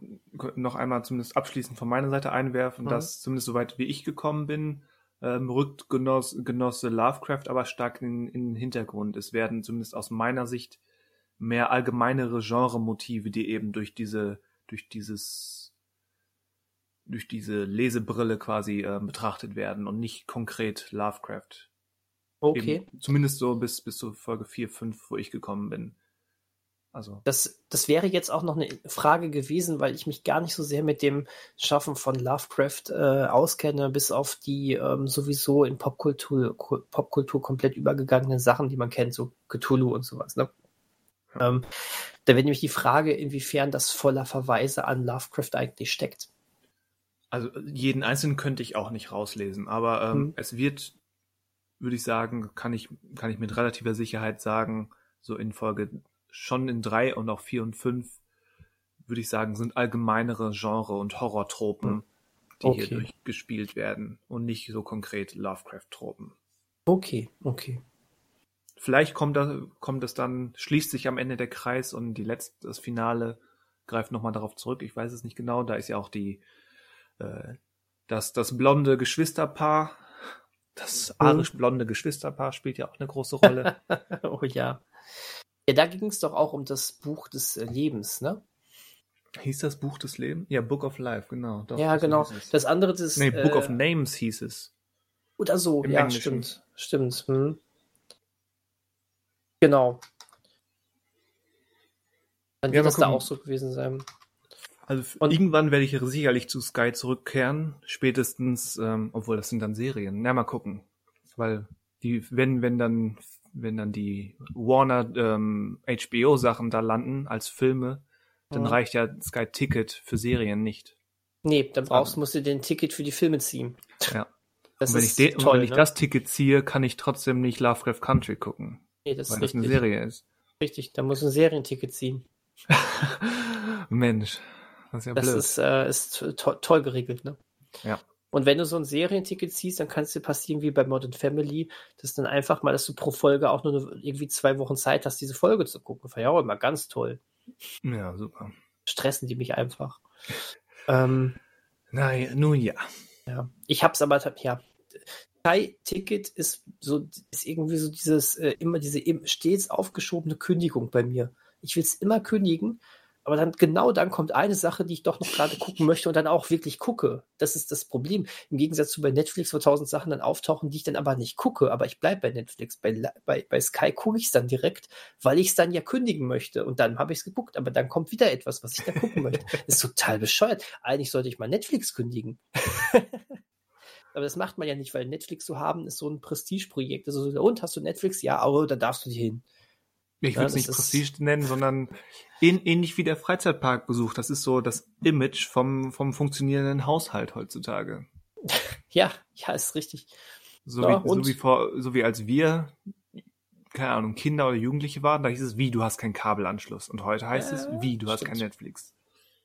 Das ist auch, also das ist auch immer dieses, äh, was machen wir? Ja, komm, wir Netflixen. Das ist so, so bescheuert, zumindest bei uns wird das irgendwie immer so genannt. Das sagst du nicht bei Sky, komm, wir Sky-Ticketen.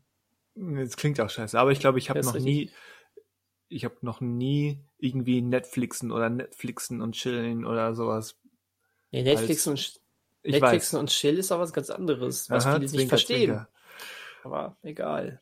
Ja, ja, habt mal Spaß bei Netflix und Chill. Ja, ja. Ja.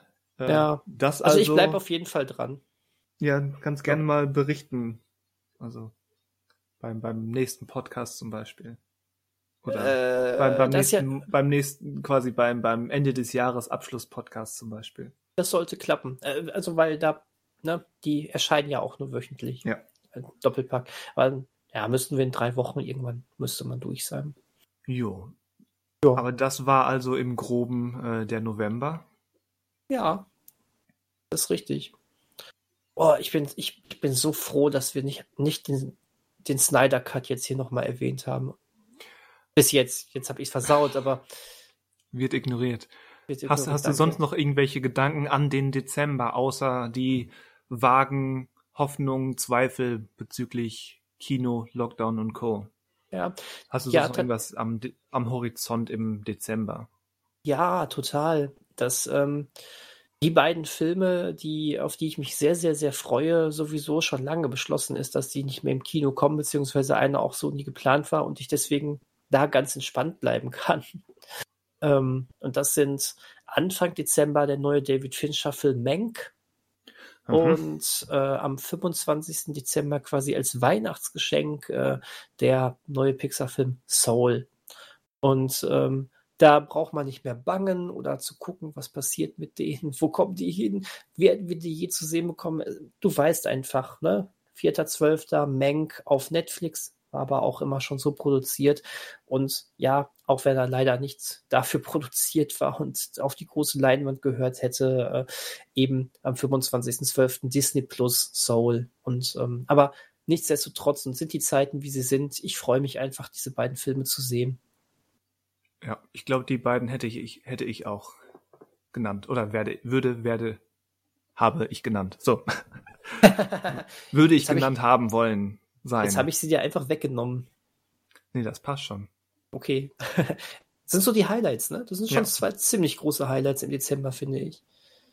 Ja, David Fincher, ähn, vielleicht ähnlich wie Lynn Ramsey, dreht ja auch nicht ähm, jedes Jahr einen neuen Film. Deswegen ist das schon ein Ereignis, wenn der halt mit einem neuen um die Ecke kommt. Nee, das stimmt. Da hätte ich sogar noch eine Frage an dich. Oh, oh, Oho. schieß Äh, los. vi- vielleicht, vielleicht äh, äh, ist das ja auch für den ein oder anderen Zuhörer interessant. ähm, was meinst du? Äh, Menk ist ja äh, die äh, Geschichte von einem Drehbuchautor. Ne? Ja. Ähm, Herman Mankiewicz. Genau. Äh, meinst du, der Film gewinnt, wenn man vorher äh, Citizen Kane gesehen hat? Oder macht der Film, wenn man ihn gesehen hat, ohne Citizen Kane gesehen zu haben, Lust darauf, Citizen Kane zu gucken? Also bestenfalls macht er beides, aber ich würde sagen, ähm, man sollte Citizen Kane ohnehin gesehen haben. Und wenn jetzt nicht als Vorbereitung, wann dann? Also ich, Ich, habe befürchtet, dass du das sagst. Muss ich mir die Zeit dafür einfach mal nehmen. Nee, Weil- gut, mache ich. ich, ich, du, glaube ich, hast das gar nicht so sehr ausgeprägt, diese Vorurteile gegenüber alten Schwarz-Weiß-Filmen. Aber ähm, nicht wenigen Leuten geht das ja so, dass die dieses Vorurteil haben, ach, Filme aus den 30er, 40er Jahren, die sind so verklemmt und spießig und stocksteif und so weiter. Aber nicht Citizen Kane. Also Ja. ich, äh, äh, ich finde, das finde ich sowieso doof. Dann dürftest du ja wahrscheinlich Mank selber gar nicht gucken, weil der ja in äh, dem Schwarz-Weiß-Stil und bewusst äh, auf die alten Filme anspielend sogar gedreht wurde, oder? Ja, gut, aber er ist ja schon nun mal ein, ein im Jahr 2020 gedreht oder produzierter Film. Ja. er eben auch richtig, aus einem modernen Blickwinkel stilisiert wurde, egal wie retro er sein möchte. Ja, gut, das stimmt.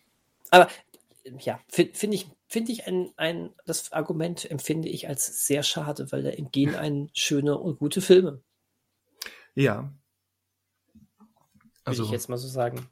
mehr Mut für alte Filme. Und wenn es dann so einen Film wie Mank braucht, äh, umso besser. Also Richtig. ja, wirklich.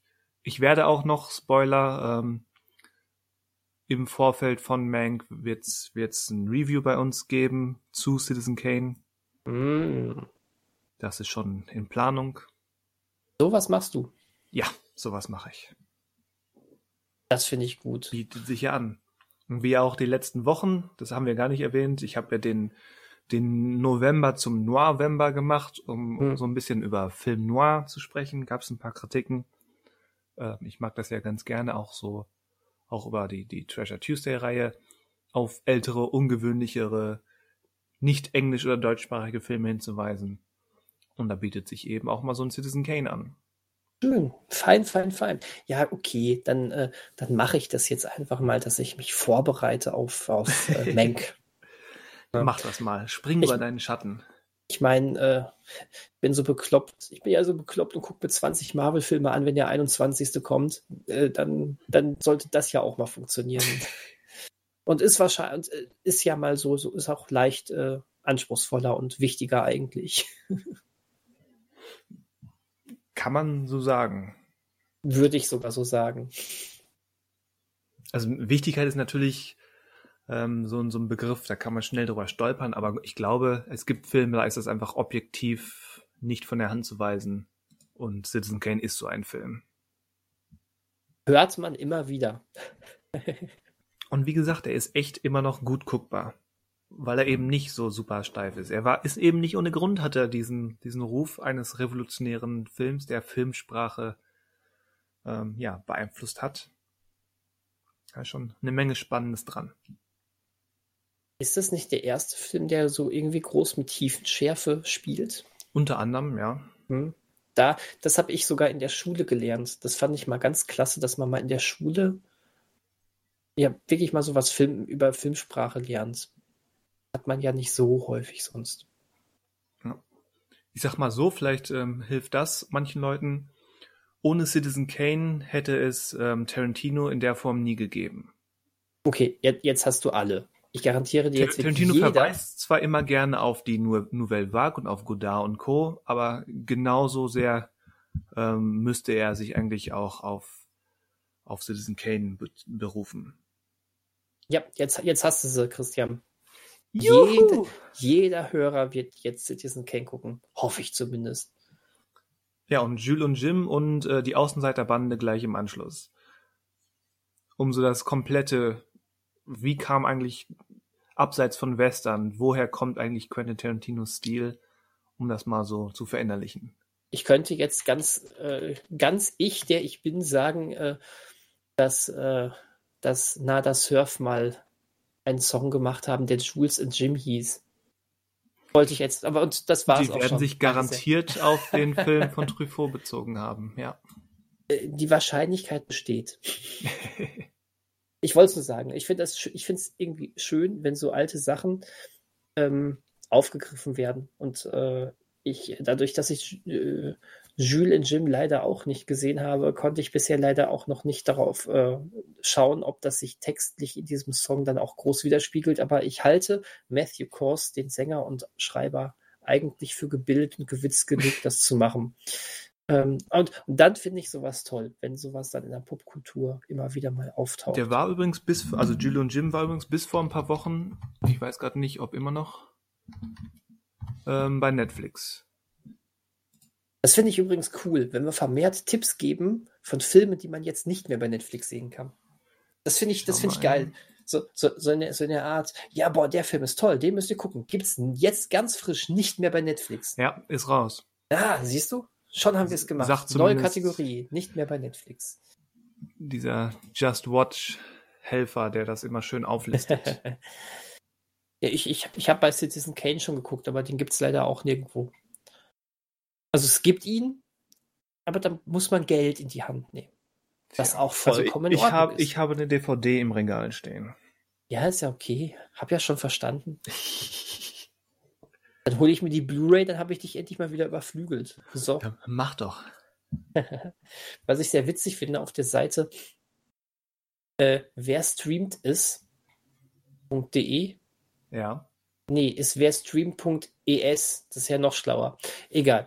Ähm, steht hier so eine Aufzählung, wo es das gibt, ne? So Amazon, Citizen Kane, Freeland Video, Citizen Kane, da steht immer so untereinander Citizen Kane, Citizen Kane und auf einmal steht hier bei irgendeinem anderen Anbieter Bürger Kane. Oh Gott. Der ah, hieß okay. niemals so. Nein, der hieß niemals so. Aber es ist so geil. Diese, äh, der ist hier so schön untereinander. Citizen Kane, Citizen Kane, Citizen Kane, Citizen Kane. Bürger Kane. Da muss man ja Kane draus machen wahrscheinlich. Kane, ja. Auf, auf Chili. Was ist überhaupt Chili? Ich kenne Chili. Ähm, ist so ein kleiner, billiger Streamer. Okay.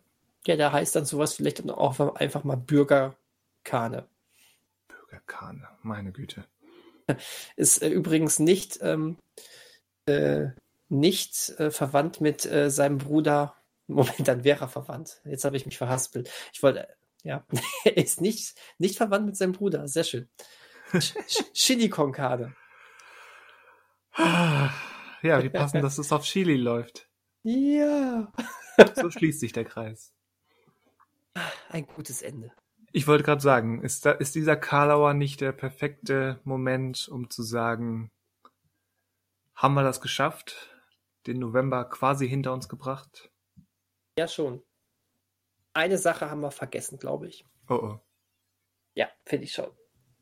Das ist, oh oh. Äh, das ist, ähm, und da wären wir aber wieder im News-Bereich und da gehen wir jetzt nicht drauf ein, weil wir haben es ja bereits vergessen.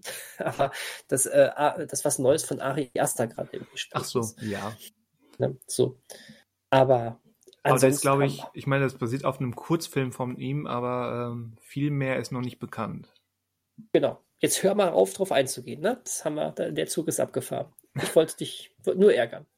Jetzt zu spät. Und, und der Tradition frönen, dass wir, nachdem wir gesagt haben, jetzt beenden wir das, uns verhaspeln und dann nochmal 30 Minuten weitermachen. Ja, aber allein von Ari Aster anfangen ist halt fies. Hm, ich so. Oh, jetzt sind wir bei den Insidern. Wobei wir beide Ari Aster Filme bisher gesehen hat. Ja. Wer, wer, wer, mitreden will, wer diesen Insider verstehen will, wer auch ein Insider werden will, muss einfach nur die Filme von Ari Aster gucken. So einfach ist das. Ähm, ich äh, zitiere dich, was du gerade über Citizen Kane gesagt hast. Das sollte man sowieso. Ja. Ja. Wirst du keinen ja, Widerspruch hören? Nö, nö, definitiv nicht. Ja, war, doch eigentlich, war doch eigentlich so ein Monat, wo, wo schon ein bisschen was passiert ist, ne? Ja, irgendwie geht's doch weiter, trotz aller Umstände. Mhm. Kann man so sagen. Ja, definitiv. Ich meine, wir hatten ja sogar, wir hatten ja sogar einen Kinostart im November, der halt nicht im Kino lief, also so, ein aufgeschobener Kinostart. Ich finde es schon ziemlich, ziemlich krass, dass sowas wie SpongeBob so einfach mal auf Netflix jetzt erscheint, so der dritte SpongeBob-Film. Ja. Ähm, aber sowas wird jetzt häufiger, glaube ich, dann eben noch zu, zu spüren sein. Dieser Nachwehen, das verfolgt uns ja noch eine ganze Zeit lang. Und ähm, die Welt dreht sich ja trotzdem weiter und das merkt man. Das, ähm, und das ist ja irgendwie auch was, das ist was Gutes.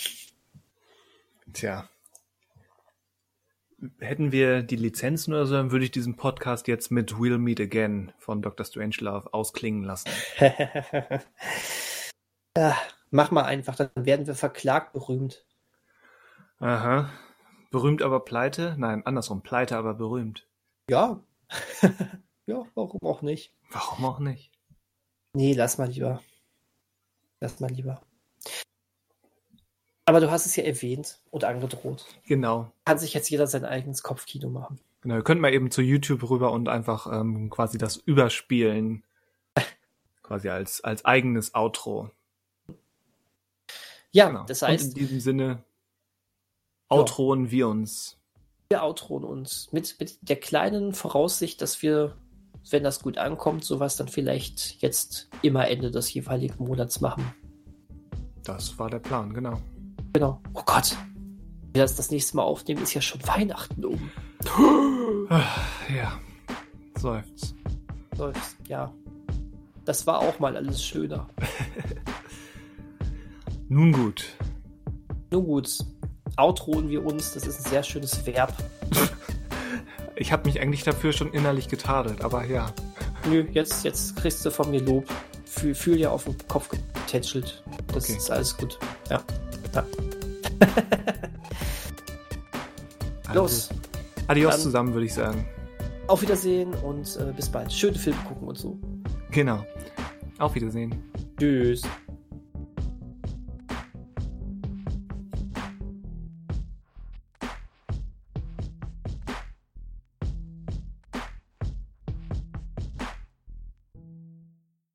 Ja, aber was ist denn das dann jetzt für eine After-Credit-Scene? Das Ja, gar ist. keine. Ja, nee, gar keine. Das, das ist es. Einfach nix. Einfach nix. Tja.